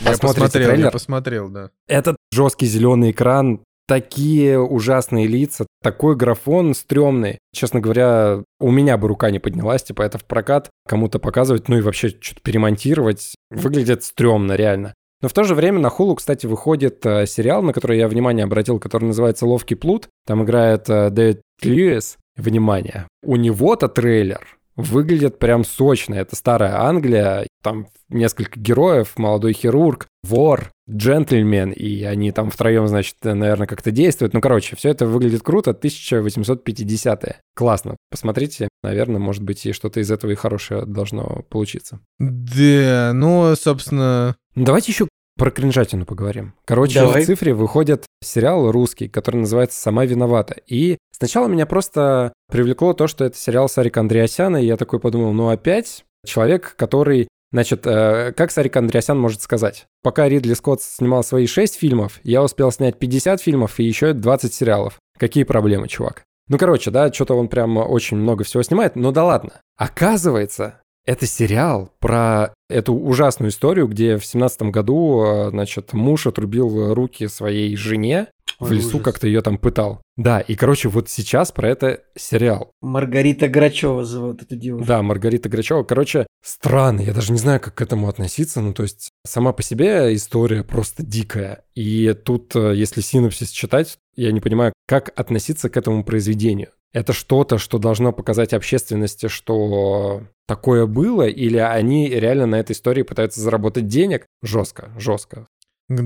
Да, да, это, конечно, эта история Блин, про- на самом деле очень много еще можно сказать, что вот просто... Также в США выходит э, Wish, э, фильм новый Pixar, это нет, Николай, ты должен знать. Нет, это, это, это, это не Pixar, это просто Дисней, просто Дисней. В общем, у него 48 метакритик, и, и вообще у него абсолютно обосранный рейтинг от пользователей, поэтому, видимо, можно его дропать.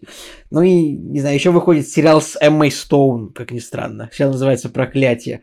Там один из создателей, это Бенни Севди, один из, ну, в общем, ну, О, о, о. Выходит еще диснеевский Дисней плюс сериал «Эхо», который во вселенной э, «Сорви головы». Подожди, он, выхо... он не выходит, мне кажется. Выходит, да, он с 29 ноября. Так это через неделю, это Но это не все равно среда. У Эхо рейтинг будет э, 5 и- 5,7. Вот.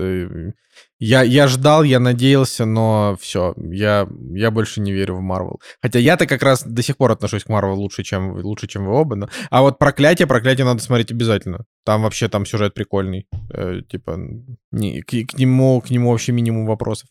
А, знаете, что я хотел вот обсудить? Давайте вот мы на этом закончим на, премьера недели, пожалуйста. Давайте вот, вот эта отбивочка произошла. «Кактус» — подкаст о кино и не только.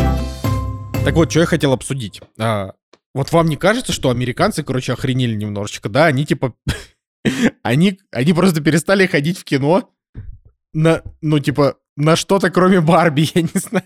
Ну, То есть вы, видели вообще список того, что в этом году собрало денег? Окей, Барбингеймер собрал денег, а Человек-паук собрал денег, но если бы он не собрал денег, я бы просто, я бы лично приехал в Америку просто, чтобы чтобы отругать каждого американца за то, что они не сходили. Ну, потому что это же великий мультик. Вот. Да, Но в целом... Я, я на самом деле с тобой не сильно согласен. Мне кажется, в этом году все, все ожидаемо. Ну, то есть, блин, ну Флэш провалился, вот да. Не, Создатель. ну подождите. Флэш, все Марвел фильмы. То есть дай- дайте тут, Ну, тут скорее все даже Марвел, вопрос... фильм, Марвел фильмы сами виноваты, что они провалились. Например, Стражи Галактики не провалились, например. Они нормально выступили. Но они Форс- все равно собрали Фор- не так много, как собрали бы Форса- три года назад. Это правда, да. Форсаж собрал столько же, сколько прошлый Форсаж. Как бы Трансформеры Короче, вот тут- собрали столько же, сколько прошлые трансформеры. Индиана Джонс провалился, да.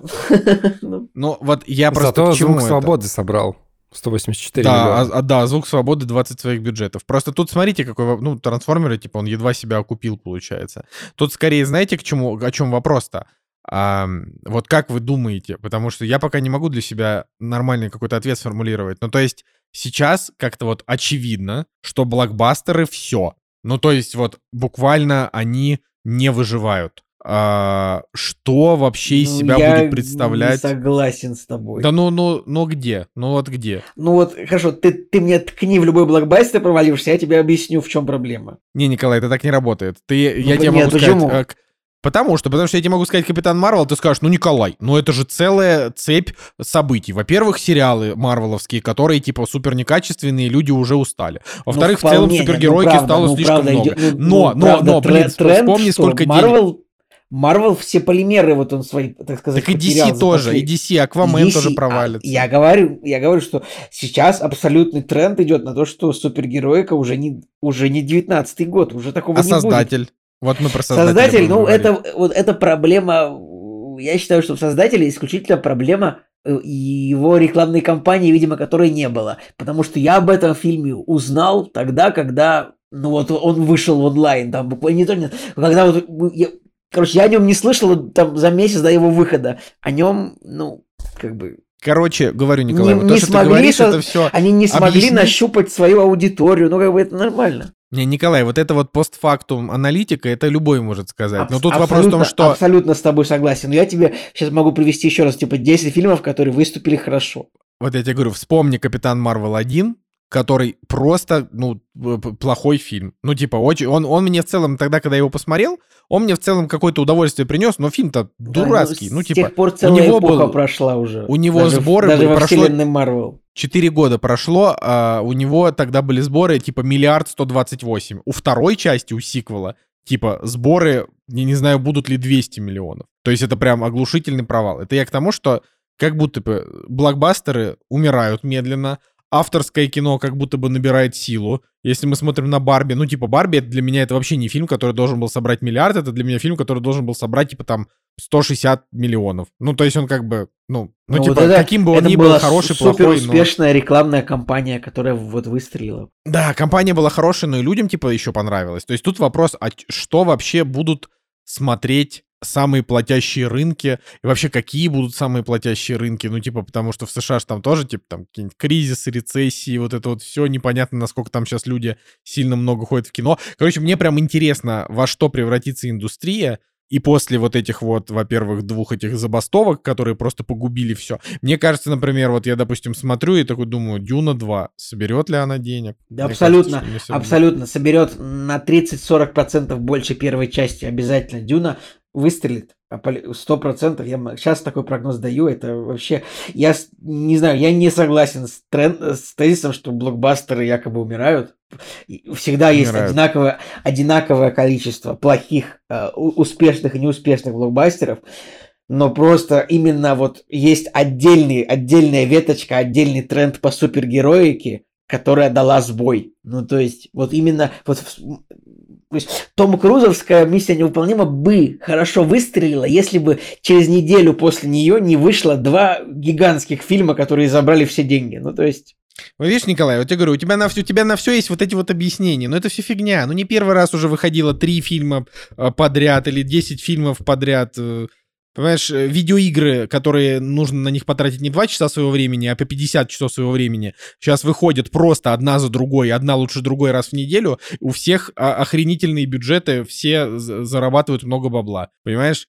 А миссия невыполнима, которая ничего не зарабатывает. Ну, то есть, мне, понимаешь, Стражи Галактики, сколько они собрали? 800 миллионов? Ну, типа, 850, они 845 собрали миллионов. Но столько это же, сколько насмех. собрал... Они собрали столько же, сколько собрала вторая часть. Стражи Галактики никогда не собирали типа миллиард, как ни странно. Они, может быть, они не настолько популярны, как Мстители. Вот есть такой момент. Они собрали столько же, сколько вторая часть, поэтому на низком тренде супергероики это вообще успех. Они могли собрать 400, в- вообще легко. Просто они оказались очень хорошими, и поэтому как бы Стражи Галактики явно вот, вот не вписываются вот в эту картину неуспеха. Лучше тогда спросить, что не так, с и Индианой что с Джонсом. Индианой Джонсом? И почему «Пять Лучше ночей с спросить Фредди» э, собрал? Соло. Да, лучше спросить. А Соло. что, Николай, нам осталось я послушал- сезончика. Я послушал последний вопрос, прослушал твой. Ну не, ну я к тому, что Индиана Джонс, «Пять ночей с Фредди» собрал э, при 20-миллионном бюджете 270, э, как бы, как- хотя фильм типа все ругают. Ну, короче, я к тому, что э, год такой, что вот типа непонятно, непонятно. Ну, смотри, а Крид- подземелье и драконы, Крид а подземелье и драконы денег. нет? Подземелья провалились, подземелья, да. Ну вот, Обидно, Николай, но я тебе сейчас 20, 20, все блокбастеры в этом году провалили. Назови мне блокбастер, который в этом году не провалился. Э, Стражи Галактики, я говорю, это типа это не успех. Ну, типа, хорошо, Успех, не успех. Успех. Ну, для Марвел это не успех. Для Марвел это провал. Николай, вот в этом году у Марвел провалились все фильмы, кроме Стражей Галактики, поэтому Не, ну успех. понятно, но я имею в виду, что глобально в целом. Ну, типа, Еще раз смотришь... назвать тебе блокбастер, Барби, Опенгеймер, э, Бар- ну, Бар- Барби не Аватар, блокбастер. Добрый вечер, все, Аватар в том году был. Аватар в том Ну, как году бы, был. ну, основную часть Да в том году собрал. он был.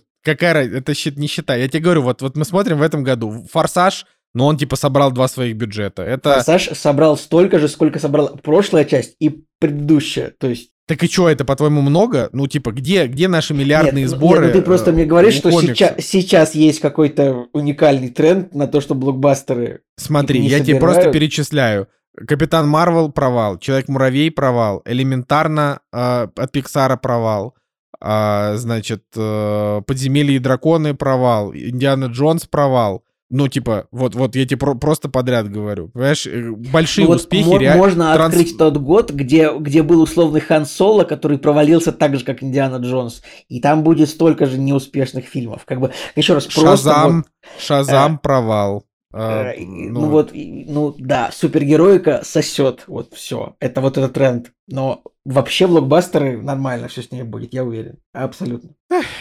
Жека, а ты что думаешь? Да я где-то 50 на 50. Я согласен, что нахрен уже никому комиксы не сдались. Нужно как-то ребутить весь этот процесс. Блокбастер, э, если звезды сойдутся, правильно все сделают, то соберет, э, будь здоров. Николай правильно сказал про аватар. Что-то большое, люди пойдут, соберут денег. Но сейчас действительно, мне кажется, столько контента, что обвыбирайся. Я вот, например, вообще в кино только на аватар бы сходил, ну, что я и сделал, да, просто посмотреть на технологии. Так э, я уже и готов и дома все смотреть, поэтому, ну, короче, 50 на 50. Блин, вот я не скажу. Я бы много чего смотрел в кинотеатрах, но что-то мне в последнее время так впадло вообще свою задницу хотя бы куда-то вытаскивать было. Я еще две недели по улице. Поэтому, ну, ну, ну, ну, реально кажется, да, что все проваливается, но э, это не тренд больших фильмов, это именно тренд супергеройского комиксового кино, которое, ну, уже невозможно смотреть Марвел. Вот я смотрел Капитан Марвел 2. Там, значит, на обложке, значит, две женщины, которых я не знаю, потому что я не смотрел WandaVision и не смотрел вот второй сериал. А почему так? Ну вот мне было неинтересно их смотреть. Я бы хотел, чтобы на обложке фильма, например, были персонажи, которых я знаю, чтобы я шел. Но это чисто это их проблема. Ван, вот WandaVision, их кстати, хороший сериал. Я не, не спорю, что он хороший, но э, дальше было еще пять плохих сериалов, например, или не таких интересных. Но, э, поэтому сейчас уже очевидно, что того же Блейда с Махершала Али нужно отменять, если он стоит дороже, чем 50 дол- миллионов долларов. Потому что, ну, это, не знаю, как бы... В Америке вышла книга, типа, почему у Марвел все плохо, прикиньте, вот недавно буквально. То есть это прям любопытно. Вот. А я, знаете, кстати, что хотел? Я просто... э, помните фильм «65» с Адамом Драйвером? Где вот он, значит... Конечно, э, с динозаврами. Что-то про С планету динозаврами. фильм. Да, про планету, который, типа, у него был такой интригующий трейлер, а, типа, рейтинг в итоге 5,6, э, кассовый тоже, очередной кассовый провал, 5,4 MDB. А, Вот, я его, значит, в самолете посмотрел. И знаете, нормальный фильм. Вот. Я как бы, я потом, может быть, расскажу про него подробнее, ну вот. И я еще хотел тоже просто от себя сказать, на всякий случай, зрителям, что вот, вот этот мультик элементарно пиксаровский, который кстати, вот я сейчас смотрю, он в итоге все-таки не провалился в прокате, он при бюджете в 200 собрал 495, а, вот, это не провал. А, его, у него были, типа, очень низкие сборы в начале, и его тоже очень ругали критики. Вот тут я тоже хочу сказать, что никого не слушайте, это хороший пиксаровский мультик, прям классный. Вот, то есть вот если, например, вот вы тоже вдвоем, вы же смотрите Пиксар, вот элементарно вообще замечательный Ну, э, я так, очередной ре- пиксаровский редко. мультик.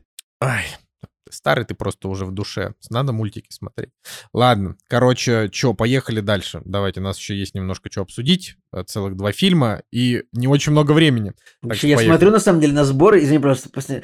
я смотрю, типа, Крид 3 собрал прекрасно, ну, для своего бюджета. Джон Уик 4 вообще великолепные сборы. Ну, это Джон Уик, даже, да, это даже, даже непонятно. очень э, спорная русалочка, как бы, как-то Слушай, Николай, доковыляла. ну ты серьезно, ты, ты доковыляла сейчас споришь, 600 ты сейчас миллионов. споришь непонятно ради чего. а Абсолютно все признают, что в этом году фильмы проваливаются один за другим. Николай Цугулев говорит, нет, это не так. Нет, я Николай, говорю, вот цифры, фильмы Николай, нет, прова- это не так. Фильмы проваливаются каждый год. Вот с момента ковида еще, ну, как бы, что-то пошло, ну, короче, да, я говорю, последние годы было просто много супергеройских фильмов, которые все собирали под миллиард. Теперь это кончилось, и кажется, что все стало хуже, но как бы все, все, все по-прежнему. «Кактус». Подкаст о кино и не только.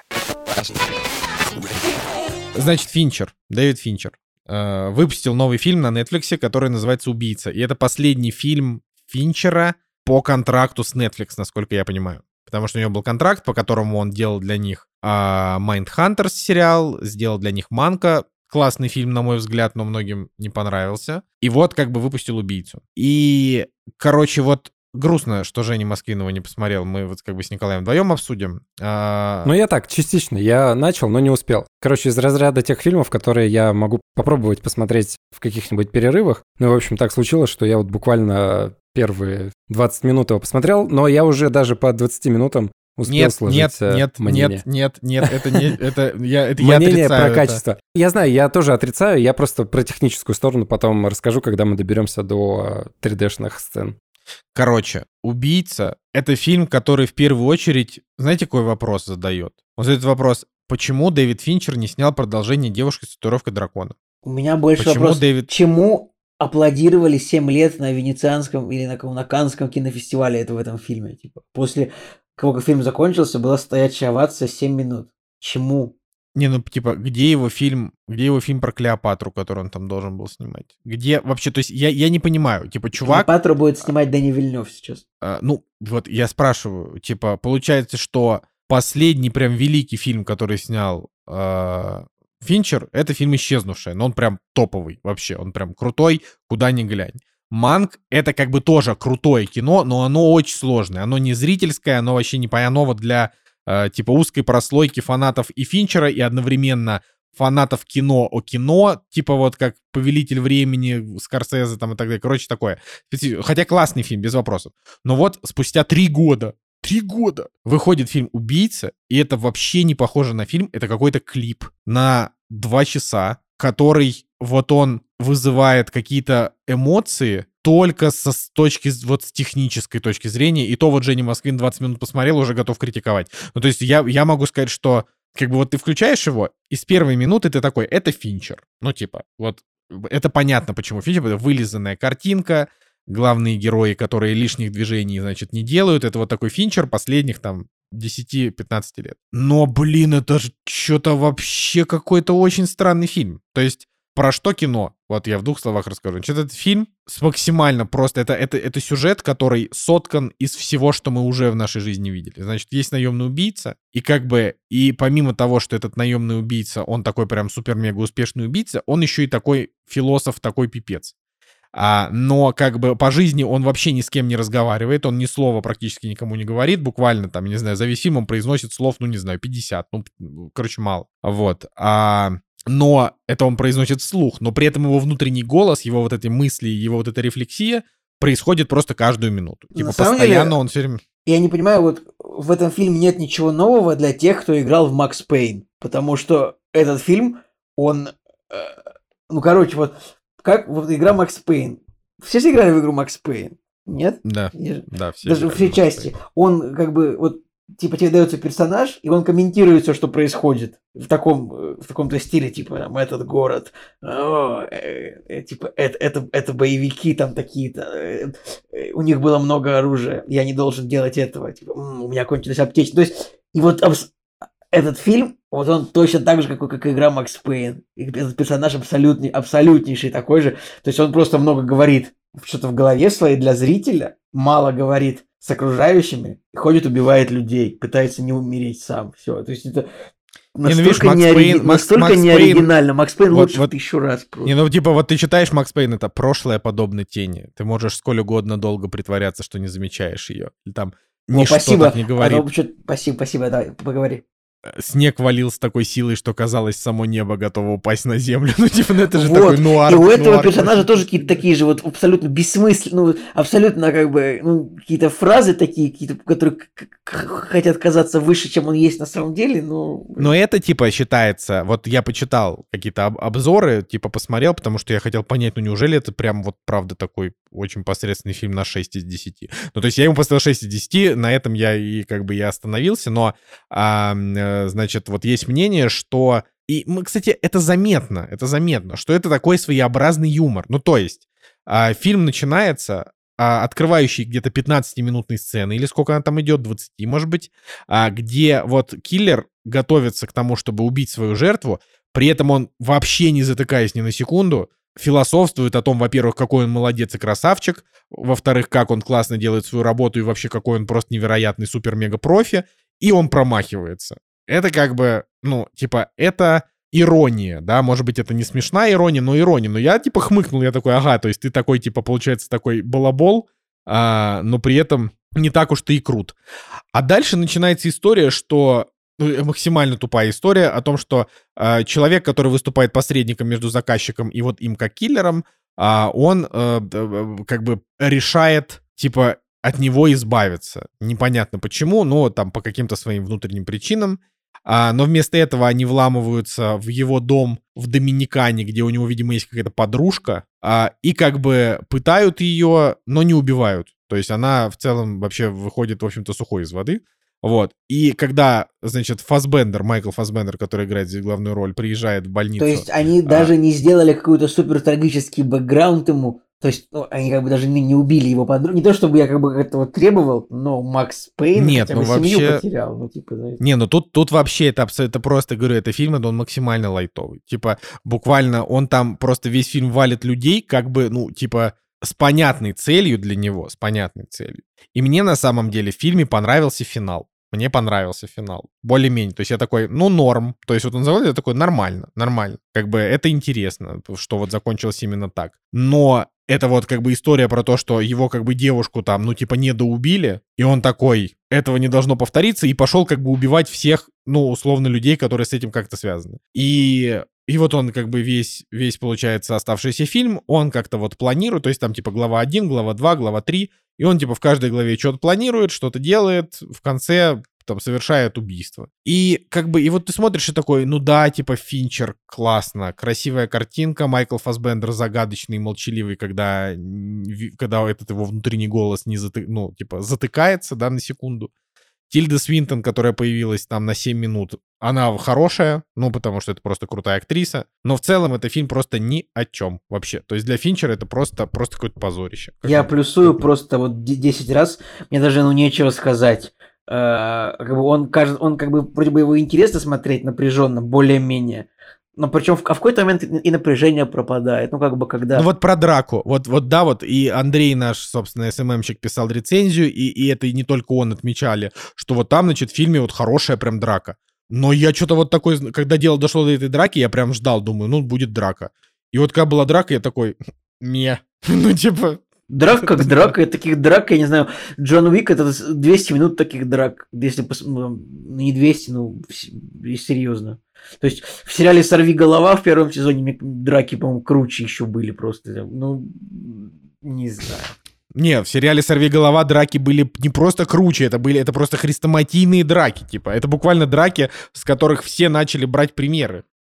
Ну, как бы. Там до этого, может быть, в фильме «Рейд» были такие драки. Короче, вот эта драка в убийце, это куром насмех, как драка. Ну, хорошо, пять минут они друг друга кулаками помесили, что-то покидали друг друга. Ну и что это? Ну, типа, где хоть... То есть в этом фильме есть хоть одна сцена, хоть один кадр, который не взят с каких-то других фильмов. Ну, то есть это же просто вот он... Он, он вообще невероятно дико банальный. Я, я не знаю. Типа... И типа раз... персонаж-убийца. Мне такое чувство, что вот если бы я фильм не посмотрел, если я просто прочитал сюжет, я бы имел бы полное представление об этом фильме, потому что вот он, ну, ну он такой просто дженерик, такой посредственный э, во всем. Как бы, ну, он, конечно, снят неплохо, но, э, ну, я не знаю, вот повествование. Вот, вот, вот, вот композиторы, композиторы. Трент Резнер, Аттикус Рос, просто великие, великие.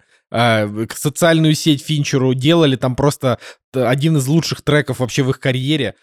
Что э, Трент Резнер и Атикус Рос сделали для фильма «Убийца»? Ничего. Просто, ну, то есть это... Хоть, хоть одна музыкальная мелодия здесь запоминается? Нет. Ну, то есть, да, Финчер короче... даже заленился. Э, Финчер просто взял э, саундтрек просто заезженную, просто до дыр, просто зажеванную, просто затраханную группу The Smiths, которая, я, я уж не знаю, 500 дней лета, Малыш на драйве, просто уж сколько... И он взял только вот одни сплошные композиции этой группы, в этот фильм. Ну, даже вот реально поленился, просто, не знаю, 20 минут в, в, iTunes посидеть песни поискать для фильма, хотя бы разные для персонажа. Ну, я... То есть... Ай, да. Ну, короче, вот, вот э, как бы мне, мне просто грустно, потому что вот когда выходит фильм Финчера, это как... Ну, я, я не скажу, что это событие уровня вышел новый фильм Квентина Тарантино, да, ну, потому что как бы Тарантино, типа, он там супер расхайпленный, и, конечно, я люблю Тарантино условно больше, чем Финчера, а, как творца. Но, например, очень сложно вот так вот сходу найти фильм, который я также люблю, как, например, «Девушка с туровкой дракона», потому что там фильм, он идеален и в визуальном плане, и в музыкальном плане, и в актерском. И я еще и книгу читал, и вообще, то есть там прям все легло. Вот. Но когда выходит фильм Финчера, это вот как вот есть, типа там Уэс Андерсон, а, там типа Вуди Аллен, какой-нибудь... Ну, короче, есть типа ряд вот таких вот режиссеров, которые не в самой первой, как бы, лиге, которая вот лига-лига, типа, где там Скорсезе, там Тарантино, не знаю, кто еще сейчас у меня голова уже плохо варит, Стивен Спилберг, например, да, а вот такая вторая лига тоже великих режиссеров, типа там есть Финчер, какой-нибудь вот там Вуди Аллен, какой-нибудь еще, вот. И вот поэтому, когда выходит новый Финчер, ты такой, блин, ну новый Финчер, ну это же обязательно надо смотреть. И вот что это такое? Вот что это такое? Ну то есть это, это, это, это, это просто вот как будто бы он бездушно отработал э, свой контракт с Netflix, чтобы от него отстали, но, мужичок, тебе 61 год, как бы ты умрешь через какое-то время. Не надо тратить три года своей жизни на дерьмо. Николай, ну он умрет еще не скоро, потому что, видишь, как бы, э, и, и слава богу, у него еще полно времени, но это... Нет, Николай, это, 61 фильм, год, но это типа нельзя тратить годы свои. То есть, если ты Ридли Скотт, и ты выпускаешь по фильму в год, ты можешь выпустить фильм с рейтингом 5. Типа какой-то там был фильм «Консул» или как он там назывался. Uh, типа, можешь, потому что потом ты выпустишь последнюю дуэль и Дом Гуччи в один год. Uh, Дом Гуччи все такие, ну так себе, но все равно прикольно. А последнюю дуэль все такие, о, крепкое кино. Ну, типа, все, нормально, сработало. Поэтому, когда будут спрашивать, а что там последнее снял Ридли Скотт хороший, все будут говорить, ну, последняя дуэль. Или там вот Наполеон выйдет 4 часов, все будут говорить, ну вот Наполеон. Да, как бы. А про Финчера что? Ну, то есть, после, вот скажут, что последний хороший Финчер был 10 лет назад. Ну, типа такой вот прям, да, такой большой Финчер. И как бы, ну, разве, разве можно так? Ну, то есть, я не знаю, мне кажется, что это, скажем, Понятное дело, что Финчер Николаю Солнышко не должен вообще ни хрена, но я имею в виду, что когда ты действительно талантливый чувак. Это же так расточительно тратить годы своей жизни на какое-то дерьмо. Вот. Ну, то есть, я не знаю, тут разве что я вот, если через полгода вдруг выйдет какой-нибудь внезапно новый фильм Финчера или там через год, который будет прям вот хороший и так далее, я такой скажу, ну окей, он действительно отрабатывал контракт с Netflix, а вот еще там, я не знаю, подковерно делал вот такой фильм. Но, но нет уже, мы же не знаем, чем вообще он будет заниматься. Как будто бы, короче, он просто прокрастинатор ленивый. Вот так вот я могу сказать. Вот. поругал Финчера. Ну, давайте еще скажем про сцену погони езде на мотоцикле, где вместо актера и реальных съемок полностью все смоделировано на компьютере. И это, конечно, удивительно, насколько это сделано с вопросом «а зачем?». Они забыли на съемках снять э, эту сцену. Они во время монтажа посмотрели, подумали, что им нужно что-то еще добавить. Они просто решили не заморачиваться и полфильма нарисовать на компе. Ну, то есть, просто для чего? Почему стоит рисовать все на компе, нежели просто взять и снять э, это в реале, как это делали раньше? Ну, неужели это настолько дешевле сейчас, чем вот в реальности снимать проезд на мотоцикле? Блин, ну я не заметил, я не заметил, честно говоря, что эта сцена без графики. Ну, я тоже не заметил, но просто постфактум, если это, я узнал об этом, то это, конечно, забавно. Ну, это забавно, просто Почему так происходит? Но это же такой хрестоматийный вопрос. Тебе хочется смотреть на актеров, а не на то, как люди нарисуют это же на компьютере. Ну, то есть есть какой-то момент, да, может быть, уже псевдокино как будто бы. Ну, непонятно, непонятно. Ну и про технологичность и качество этого фильма.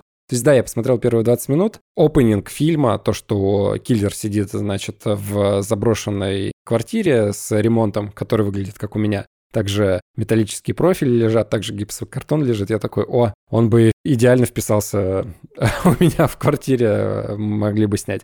Ну, короче, камера двигается справа налево или слева направо, ну, то есть какой-то проезд камеры, и в окошке там как бы ракурс э, противоположного здания, но не понять, что это наложено зеленым э, экраном и вот этот вид потрясающий. Но это, конечно, очень смешно. И потом дальше, где он стоит у Макдака, и рядом люди стоят, ну, то есть это тоже зеленочка, да, и люди при, приклеены там рядом. Ну, почему столько кадров-то снятых на зеленке? Почему нельзя сделать простые кадры нормальными. Ну, то есть понятно, что мы уже в обычной жизни возьмем среднестатистического зрителя, он это даже не поймет и не распознает. Но все равно, наверное, внутри чувствуется разница. Снял ты это на натуре или ты просто вот всех снял по отдельности и запихнул в кадр. Есть э, фильмы, в которых это оправдано, какой-нибудь «Город грехов», а здесь это вообще не оправдано. То есть либо это дешевизна и конвейер лютый, где они по отдельности все сняли, запихнули в кадр и окей а где-то полные сцены вообще с актером нарисовали, самого актера нарисовали. У меня вот вопросики к Netflix. То есть это либо жесткий конвейер, либо это кто-то снял вместо Финчера, и Финчер просто такой, давайте мое имя поставим. Не-не-не-не-не-не. Ну это, блин, видно же, что это Финчер. Просто, просто ленивый Финчер. Вот так вот скажем. Просто ну, ленивый. Ну, может Финчер. быть, да. Ладно, чё, поехали последний фильм обсудим. А, ну что, ребятки, финальное кино на сегодня. Э, мы расскажем о, о фильме «Создатель». Это фильм, который вышел тоже в этом году. Недавно он как бы очень скромно пошел в кинотеатрах а, и довольно быстро появился онлайн. Это фильм от режиссера Гаррета Эдвардса. Гаррет Эдвардс крутой режиссер очень, который снял два качественных фильма. А, «Годзиллу» 2014 года, который сегодня уже упоминали, и «Звездные войны. Изгой один». А, и, да, в общем, тот, тот самый фильм, который является оригином Андера, да, который... У этого фильма, кстати, по-моему, чуть ли не самый высокий рейтинг из всех новых фильмов о Звездных войнах. По-моему, да, да, да, даже самый. Ладно, в общем, да, Гаррет Эдвардс хороший режиссер. И что же такое создатель? Создатель это такой вот прям мощный, качественный sci-fi, которого давно не было, причем абсолютно оригинальный сюжет, который, ну, вместе, видимо, написали э, сценарист Крис Вайтс. Крис Вайтс тоже очень много э, чё, и, и снимал самостоятельно как режиссер. В основном, правда, «Сумерки». Нет, а, он снял одну часть «Сумерек», э, и «Золотой компас» он снимал режиссером. Ну и сценарий часто писал много ко всему. Тоже вместе с Гарретом Эдвардсом они как бы писали вместе сценарий как бы к фильму «Изгой один». Ну, в общем, ладно. На персонале, в общем, пофигу. Дальше. Итак, создатель. Представляете себе, действие фильма происходит в 2055 году, а к этому времени ну, на нашей Земле как бы американцы придумали мощный искусственный интеллект. А искусственный интеллект как бы это роботы, компьютеры, которые вот жили вместе с людьми, и было все хорошо. То есть примерно как в «Матрице». И если кто-то смотрел аниматрицу, кто смотрел аниматрицу, ребят? Да, конечно, не, я не смотрел. Вот. В, аниматри... в аниматрице, жалко, в аниматрице было несколько серий, а, как бы предыстории полнометражной матрицы о том, как появился на Земле искусственный интеллект, роботы, и о том, как началась война между, земля, между людьми и роботами, и как бы, ну, в Матрице, как бы, роботы, а, в Матрице роботы, они как бы изначально они решили их уничтожить, как бы, и подчинить в себе в качестве энергетических батареек, ну, ладно, это, это дело было в Матрице, тут создатели просто немножко похожи, то, что а, жили в мире люди и роботы, ну, будем говорить просто, будем говорить ИИ, искусственный интеллект, тут так, так это произносится, но в какой-то момент, в 2055 году как раз-таки, а, над Лос-Анджелесом взорвалась атомная бомба, ну, в городе. И было сказано, что это сделал искусственный интеллект. Ну, то есть, нам просто это говорится, вот так, так в формате хроники, что в, в этом году ИИ взорвал над Лос-Анджелесом атомную бомбу. И с тех пор американцы, значит, заявили, все, мы искусственный интеллект уничтожаем, больше его на Земле не будет. Однако, вот этот фильм очень так э, ну, так довольно похоже на реальную жизнь, дает нам понять, что в, в мире есть не только Запад, есть еще и Восток, то есть как бы и какие-то еще полюса, так сказать, глобальной политики. И то, что вот американцы решили уничтожить искусственный интеллект, это не значит, что так и будет, что вот все будет, как американцы решили. Американцы в этом фильме вообще злодеи. Может, поэтому фильм и провалился, кстати, довольно, с большим треском. Да, и вот э, и есть в этом, в этом мире есть большое государство, кстати, которое называется кстати, Новая да, кстати, Азия. Да, Она возможно. объединяет в себе, ну, типа 10 стран Азии, там Япония, Таиланд, Вьетнам, вот, в общем, все страны вот это, ну, кроме Китая, насколько я понимаю, все страны вот этого вот региона, то есть большущая страна, там Индонезия, Малайзия, то есть тоже это государство на несколько, ну, наверное, под миллиард человек, которая тоже является, э, которая не отказывается от искусственного интеллекта, которая как бы говорит, у нас это все будет нормально. И вот нам показывается такой мир, в котором американцы уже хотят э, и уничтожить, а в Новой Азии как бы нормально живут роботы, как бы города наполовину роботизированы, люди тоже наполовину все роботизированы. Там нам на самом деле не совсем нам вот это вот рассказывается, э, вот эти вот люди, которые роботы, они стали роботами, они были выращены роботами. Я не совсем это понял, но смысл в том, что ходит вот в, в Новой Азии много роботов, Uh, и вот на улицах так все супер футуристично. Итак, главный герой Джон Дэвид Вашингтон, это сын Дензела Вашингтона, актер, который играл в фильме «Довод», он внедрен в какую-то группу людей в Новой Азии, э, еще раз, в Азии все за искусственный интеллект, а американцы хотят их уничтожить. И вот говорят, что в Новой Азии существует некий человек по имени Нирмата, создатель. Не путать э, вот это слово нирмата, это, это слово вот на каком-то непальском языке, каком-то азиатском языке, в общем, которое и называется создатель. Есть какой-то человек по имени Нирмата, не путать его с Руматой, значит, из э, Стругацких, не путать, значит, с игрой Нир автомата и с российским танком Армата, тоже не путать. Ладно, я придумал, конечно, эту, эту заготовочка. В общем, есть Нирмата, которого американцы хотят найти. То есть это такой какой-то человек, который вот управляет искусственным интеллектом. Они должны его найти, и вот есть группа повстанцев в Новой Азии, в которую внедрен наш американский Джон Дэвид Вашингтон, который должен найти. В этой группе есть девушка Джем Мачан, как бы которая, которая как бы его жена, то есть он внедрился, но влюбился и женился, а, и вот он хочет найти, значит, у него задание найти этого самого Нирмату. То есть, ну, еще маленькая вот деталь, вот, главная деталь в этом фильме есть, что американцы, значит, построили, я что-то я прослушал, то ли за 1 триллион долларов, то ли за 10 триллионов долларов они построили, значит, космический корабль, ну, такую аэрокосмическую платформу Nomad, кочевник. То есть это такая гигантский космический корабль такой в стиле Старкрафта, который летает по всей планете и наносит мощные ракетно-бомбовые удары по всем базам искусственного интеллекта. То есть он просто тупо летает, он огромный, и его ну, невозможно уничтожить он просто летает. И в какой-то момент оказывается, что искусственный интеллект, вот у, них, у него есть оружие, которое может эту, значит, платформу уничтожить. И поэтому, значит, нашего героя внедряют, значит, снова туда, чтобы он нашел. В общем, долго я рассказал, но штука в том, что такой мощный сайфайный такой бэкграунд у фильма, ну как бэкграунд, э, лор, он не целиком продуман, но, э, но, рас, но показано все очень интересно. Ладно, хватит о сюжете. Николай, что думаешь про фильм, что я забыл рассказать еще? По, по фильму есть, получается, два вида роботов и люди.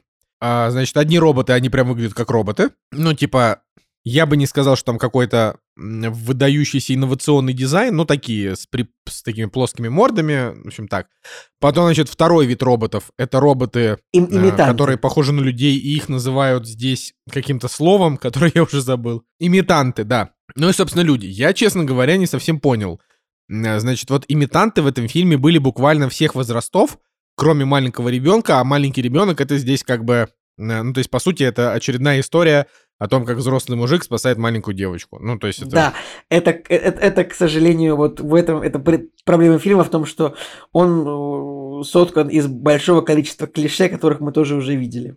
Причем уже миллион раз, то есть вот история спасения э, ну, типа, даже не спасение, так скажем так, история долгого пути немолодого мужика и маленькой девочки, и он, типа, вот как отец-дочь, да, там, а, она уже немножко, честно говоря, поднадоела, но здесь вот мне, мне скорее, а, вот, значит, первый вопрос, который возникает, это то, что, а, что это за имитанты, то есть в какой ну, момент ну, они это, решают, ну, если... кстати вот эти вот имитанты, это, видимо, это какие-то роботы, которые хотят походить на людей, вот так вот. И они берут в себя внешность людей. Вот смотри, вот они, они, вот они хотят походить на людей, соответственно, какие-то люди должны дать им разрешение на свою внешность. Насколько я понял, да, там в фильме была какая-то фраза. Ну, да, предполагается, что люди идут, вот люди, обычные люди идут в какой-то центр и, и как бы внешность свою, типа, ну, донейт, типа, ну, жертвуют сложно, но делятся своей внешностью. Но это и странная поэтому, видимо, история. робот,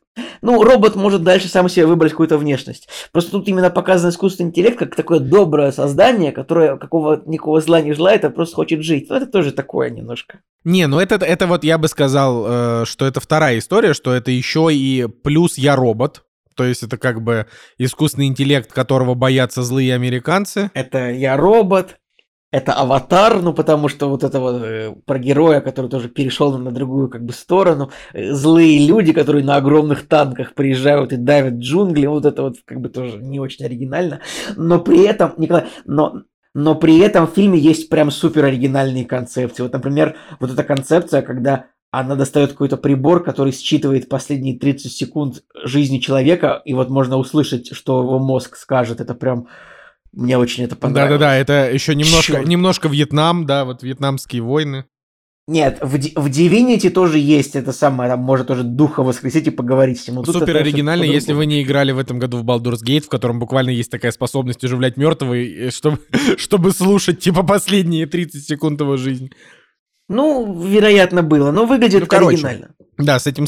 да- давай так. Ну, соответственно, вот эти вот имитанты, да, какие-то из них это какие-то, например, старики. И вот ты такой думаешь, а почему они себе берут внешность старых людей? То есть это что? Это, грубо говоря, имитанты, это типа роботы, которые настолько хотят быть похожими на, на людей, что хотят прям сымитировать... О, а как они выбирают, какого они пола? То есть там есть роботы-имитанты девушки, причем какие-то такие более секси, менее секси. А, есть какие-то старики. А как они выбирают себе национальность? Хорошо, допустим, люди просто сами хотят...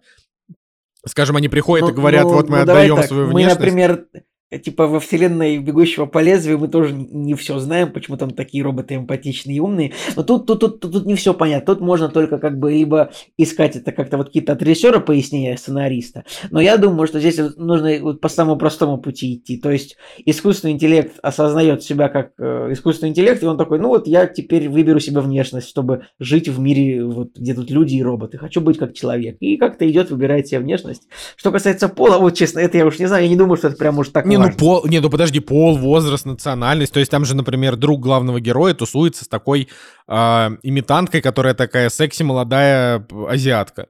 А, ну, типа, хорошо, а если бы вот это существо вы, выбрало визуально какого-нибудь, не знаю, ста- старого вьетнамца. Ну, то есть, короче, это просто непонятно, потому что они могли бы реально, фильм довольно долгий, они могли бы нам где-то за 10 секунд парочкой фраз как-то обозначить, а в чем заключается их вот эта вот осознанность, да? То есть нам, по сути, вот этого не дали.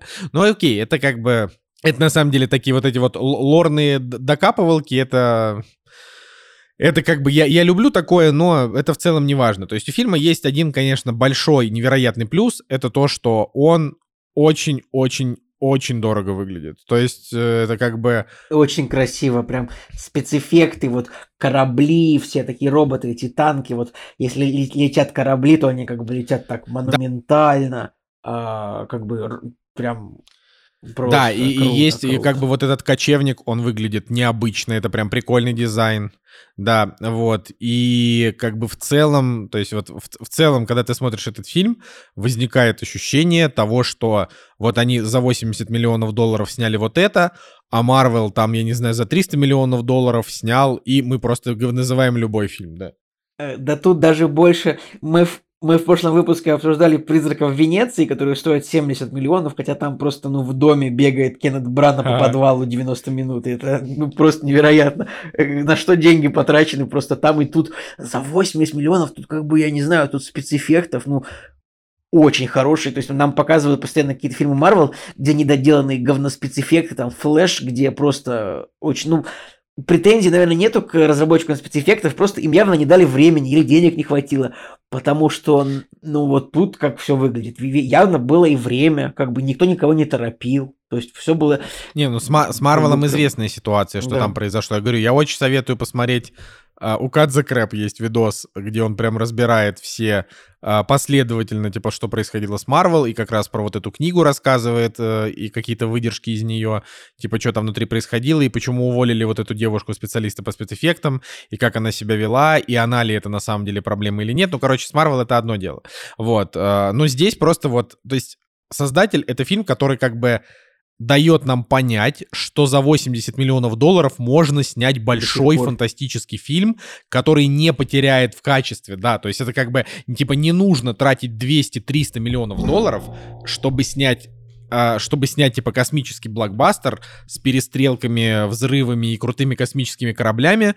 А, Короче, не- типа, можно вот попробовать это сделать и за 80 миллионов, просто надо, как бы, надо, не знаю, видимо, уметь, какая-то команда должна быть, может, режиссер должен уметь еще работать в срок, я не знаю. Вот. Снимать может в Азии быть- нужно, к тому же. Это... ну да, снимать в Азии, понимающие продюсеры, так или иначе, ну как бы, типа, такие варианты есть, не обязательно для этого реально тратить 300 миллионов и делать это в 10 раз менее качественно. Но, но, но, но, но.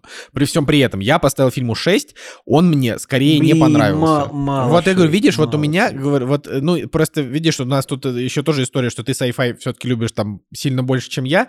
Я, короче, во-первых, э, Во-первых, Гаррет Эдвардс — это режиссер, которому у меня абсолютно нет ни малейшего какого-то, ни малейшей любви. Типа «Изгой один» я не люблю. Я считаю, что он супер-мега занудный и вообще.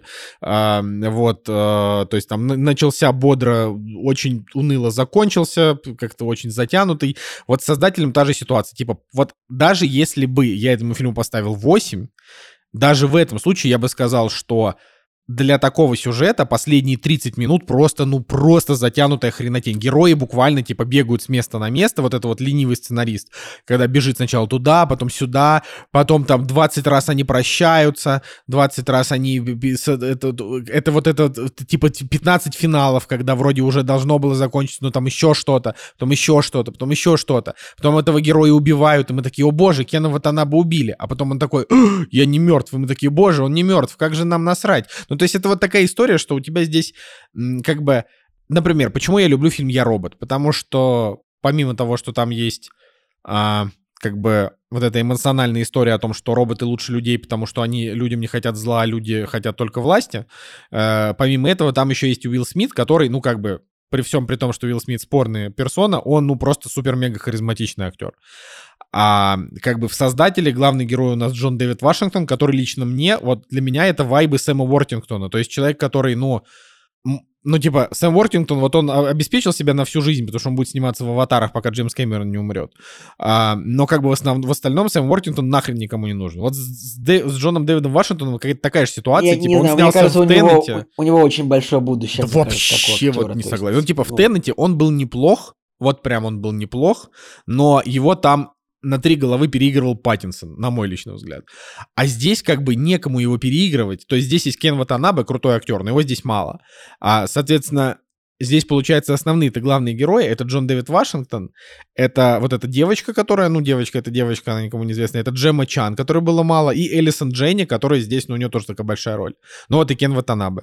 Соответственно, Кен Ватанабе классный, Элисон Дженни тоже хорошая, но она играет персонажа, который просто уже по умолчанию никому в кино никогда не нравится, вот этот вот американский полковник, ну, типа, угу. который такой... Ну, такой, типа... как, как, как, как в «Аватаре», но, короче, полковник Кори женщина. Ну да, ну она, типа. короче, да, сказал бы, согласен. Ну, знаешь, как в «Аватаре 1» даже, потому что в «Аватаре 2». Да, в «Аватаре 1», в «Аватаре 2» там, конечно, другой был уже Там уже, да, друг, другой персонаж. Вот, то есть мне здесь, короче, некому было сопереживать, мне неким, неким было особенно как-то визуально восхищаться. Ну, допустим, например, Джема Чан, вот, как бы в моей системе координат супер красивая женщина. Но, но ее здесь в фильме, ну, типа, было минут шесть.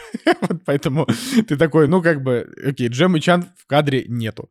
А, значит, э, ну, и, и получается, что визуалом я практически весь фильм восхищался. Вот я сидел и думал, блин, вот как же так вот они классно сделали. Вообще нигде не докопаться. И тут, и тут красиво, и там красиво.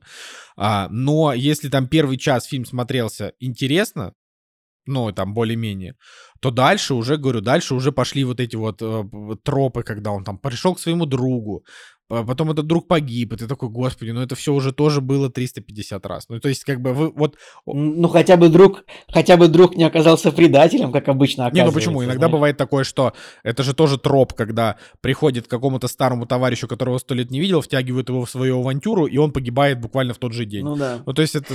Ну, просто, знаешь, ну часто бывает, типа, миллион раз бывает так, что старый друг предатель, там, это был, там, не знаю, в, в каком-нибудь Тайлер Рейке, знаешь. Ну, такой, нет, такое тоже было, да. В Тайлер Рейке или в Человеке-муравье, ну, короче, это постоянно. Человек-муравье 2. Еще... То есть 3, 3, пофиг. Да, ну, в общем, в общем, по, по итогу, да, ну я, я очень быстро просто закончу, что Ханса Циммера в саундтреке я тоже особенно не услышал. Ну, то есть, как бы, да, саундтрек он был, но ничего запоминающегося. Так что для меня это как бы, ну вот, то есть вот говоря, говоря простым языком, это типа, это проходняк с, с выдающимся визуалом. Такое мы изредка, но встречаем. Как бы не первый раз. Ну, мне кажется все-таки, что это больше, чем проходняк, потому что все-таки в фильме много оригинальных идей. Мне вот очень нравится, что фильм, когда вот он какую-то технологию показывает, это фильм, он такой для любителей технологий, знаешь, э, то есть вот он показывает вот условно эту технологию считывания последних секунд мозга. Или когда он показывает этих роботов камикадзе, вот это прям, ну,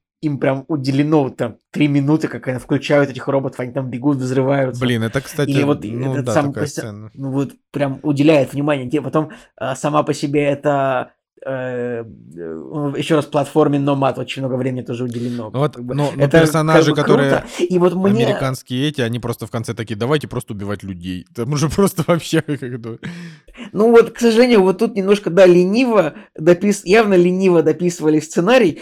Мне не понравилось то, что вот, вот в типа финальные 30 минут, ну, главных двух героев к победе вело только, только, вела только сценарная броня, типа, потому что, ну, в реальности, там, из-за того, что они убежали из машины, что-то сели на самолет, приземлились на этой платформе, и никто им не помешал ни разу нигде, но как-то вот это было настолько, вот, мне вот настолько лениво, я не смог придумать сценарист, как вот на самом деле как вот, ну, не так просто этим героям было бы оказаться там, где они оказались, вообще без каких-то проблем. Мне кажется, это было как-то очень все. Но вот так вот по настроению, вот сопереживать, Николай говорит, что э, не знает, кому сопереживать. Я сопереживал типа миру. Я не знал, чем это кончится. Мне было интересно, как в итоге роботы победят или американцы злобные А в, итоге, а в итоге никто Как не победил. Фильм закончился просто на полусловие. Не, ну в итоге, в итоге, нет, почему? В итоге, ну, почему? В итоге победили Не, ну как, роботы, не как бы, победили роботы, просто в миссия том, что была робо- у роботов, ну. Ну, у роботов не было как бы за... Ну, давай так, у фильма, по фильму, это сейчас спойлеры, ну, короче, по фильму было вот сюжетное задание, типа, э, было, прям сказано, что если платформа погибнет, значит, типа, все, финансов больше продолжать противостояние у Америки не будет. Ну, я получилось, как бы, а у роботов же и не было цели, типа, всех людей убить, они как бы хорошие в целом. А, ну, как бы, как Не, ну там были показывается, такие а- роботы-полицаи, которые, ну, такие достаточно... э, Ну, они выполняли вот, они, типа, блин, к ним забрались, типа, какие-то враги Не-не-не, ну в смысле они там конечно, из... Ну вообще это был какой-то такой карательный орган, какие-то такие жесткие, что-то и бегают по деревням. Вот, но... В общем, это такое, это, это стра- странное кино. Странное кино, но это не значит, что... Ну, там есть какие-то такие, меня такие моменты есть такие, есть, есть вот мелочи прикольные, там, например, когда эти американские э, пехотинцы попадают вот в деревню в первую, вот, им, им, им кричат эти самые люди, им кричат, э, что да вы, эти роботы, вы хуже, чем роботы, вот это прям интересно, или там, там, прям, там прям две сцены есть, где герой уже, где почти-почти собака погибла, и тут в последний момент она типа выживает, и такой думаешь, Да, с «Ух, собакой, собакой это хорошо. Ты такой, прям- о, типа, две сцены там с собаками, прям два раза фильм был на грани, но я дальше я понял, что режиссер просто э, fucking with me, просто меня пытается, так сказать, пытается меня просто наколоть чуть-чуть. Вот, ну по итогу, как бы, если не сильно словили спойлеров, ну еще раз, фильм, как бы, вот он, ну вот он не преподносит реально какого-то откровения финального сюжетного, он просто вот так настроенчески, визуально, технологически, вот э, концепции показывает прикольно, там где-то даже музыка, там вот Radiohead моменты, там, я не знаю, там вот есть тоже песня Child in Time группы Deep Purple в какой-то момент очень заиграла интересно. Ну, то есть, вот есть моменты, где прям сильно с душой сделано, есть, где не хватило чего-то вот сценаристам, чтобы... Не хватило твиста, конечно, ну не хватило немножко большей изобретательности в финале. Наверное, реально всю фантазию потратили на то, чтобы придумать лор, как бы придумать эту вселенную, придумать технологии. Но я все равно, я, я прям до фильма доволен, что посмотрел его. То есть вот так вот. Ну, да, да, я всё. тоже думаю, что все. К следующей неделе будем смотреть э, Скотта Пилигрима обязательно, так что готовьтесь. Вот, и, э, может быть, даже расскажу про аниме, которое мы посмотрели в Японии. Э, так что, чего бы и нет, ну и, конечно, Boosty. Вот. Да, друзья, с вами был Николай Цугулиев. Евгений Москвин. И Николай Солнышко. Кактус подкаст. Всем пока. До следующей недели.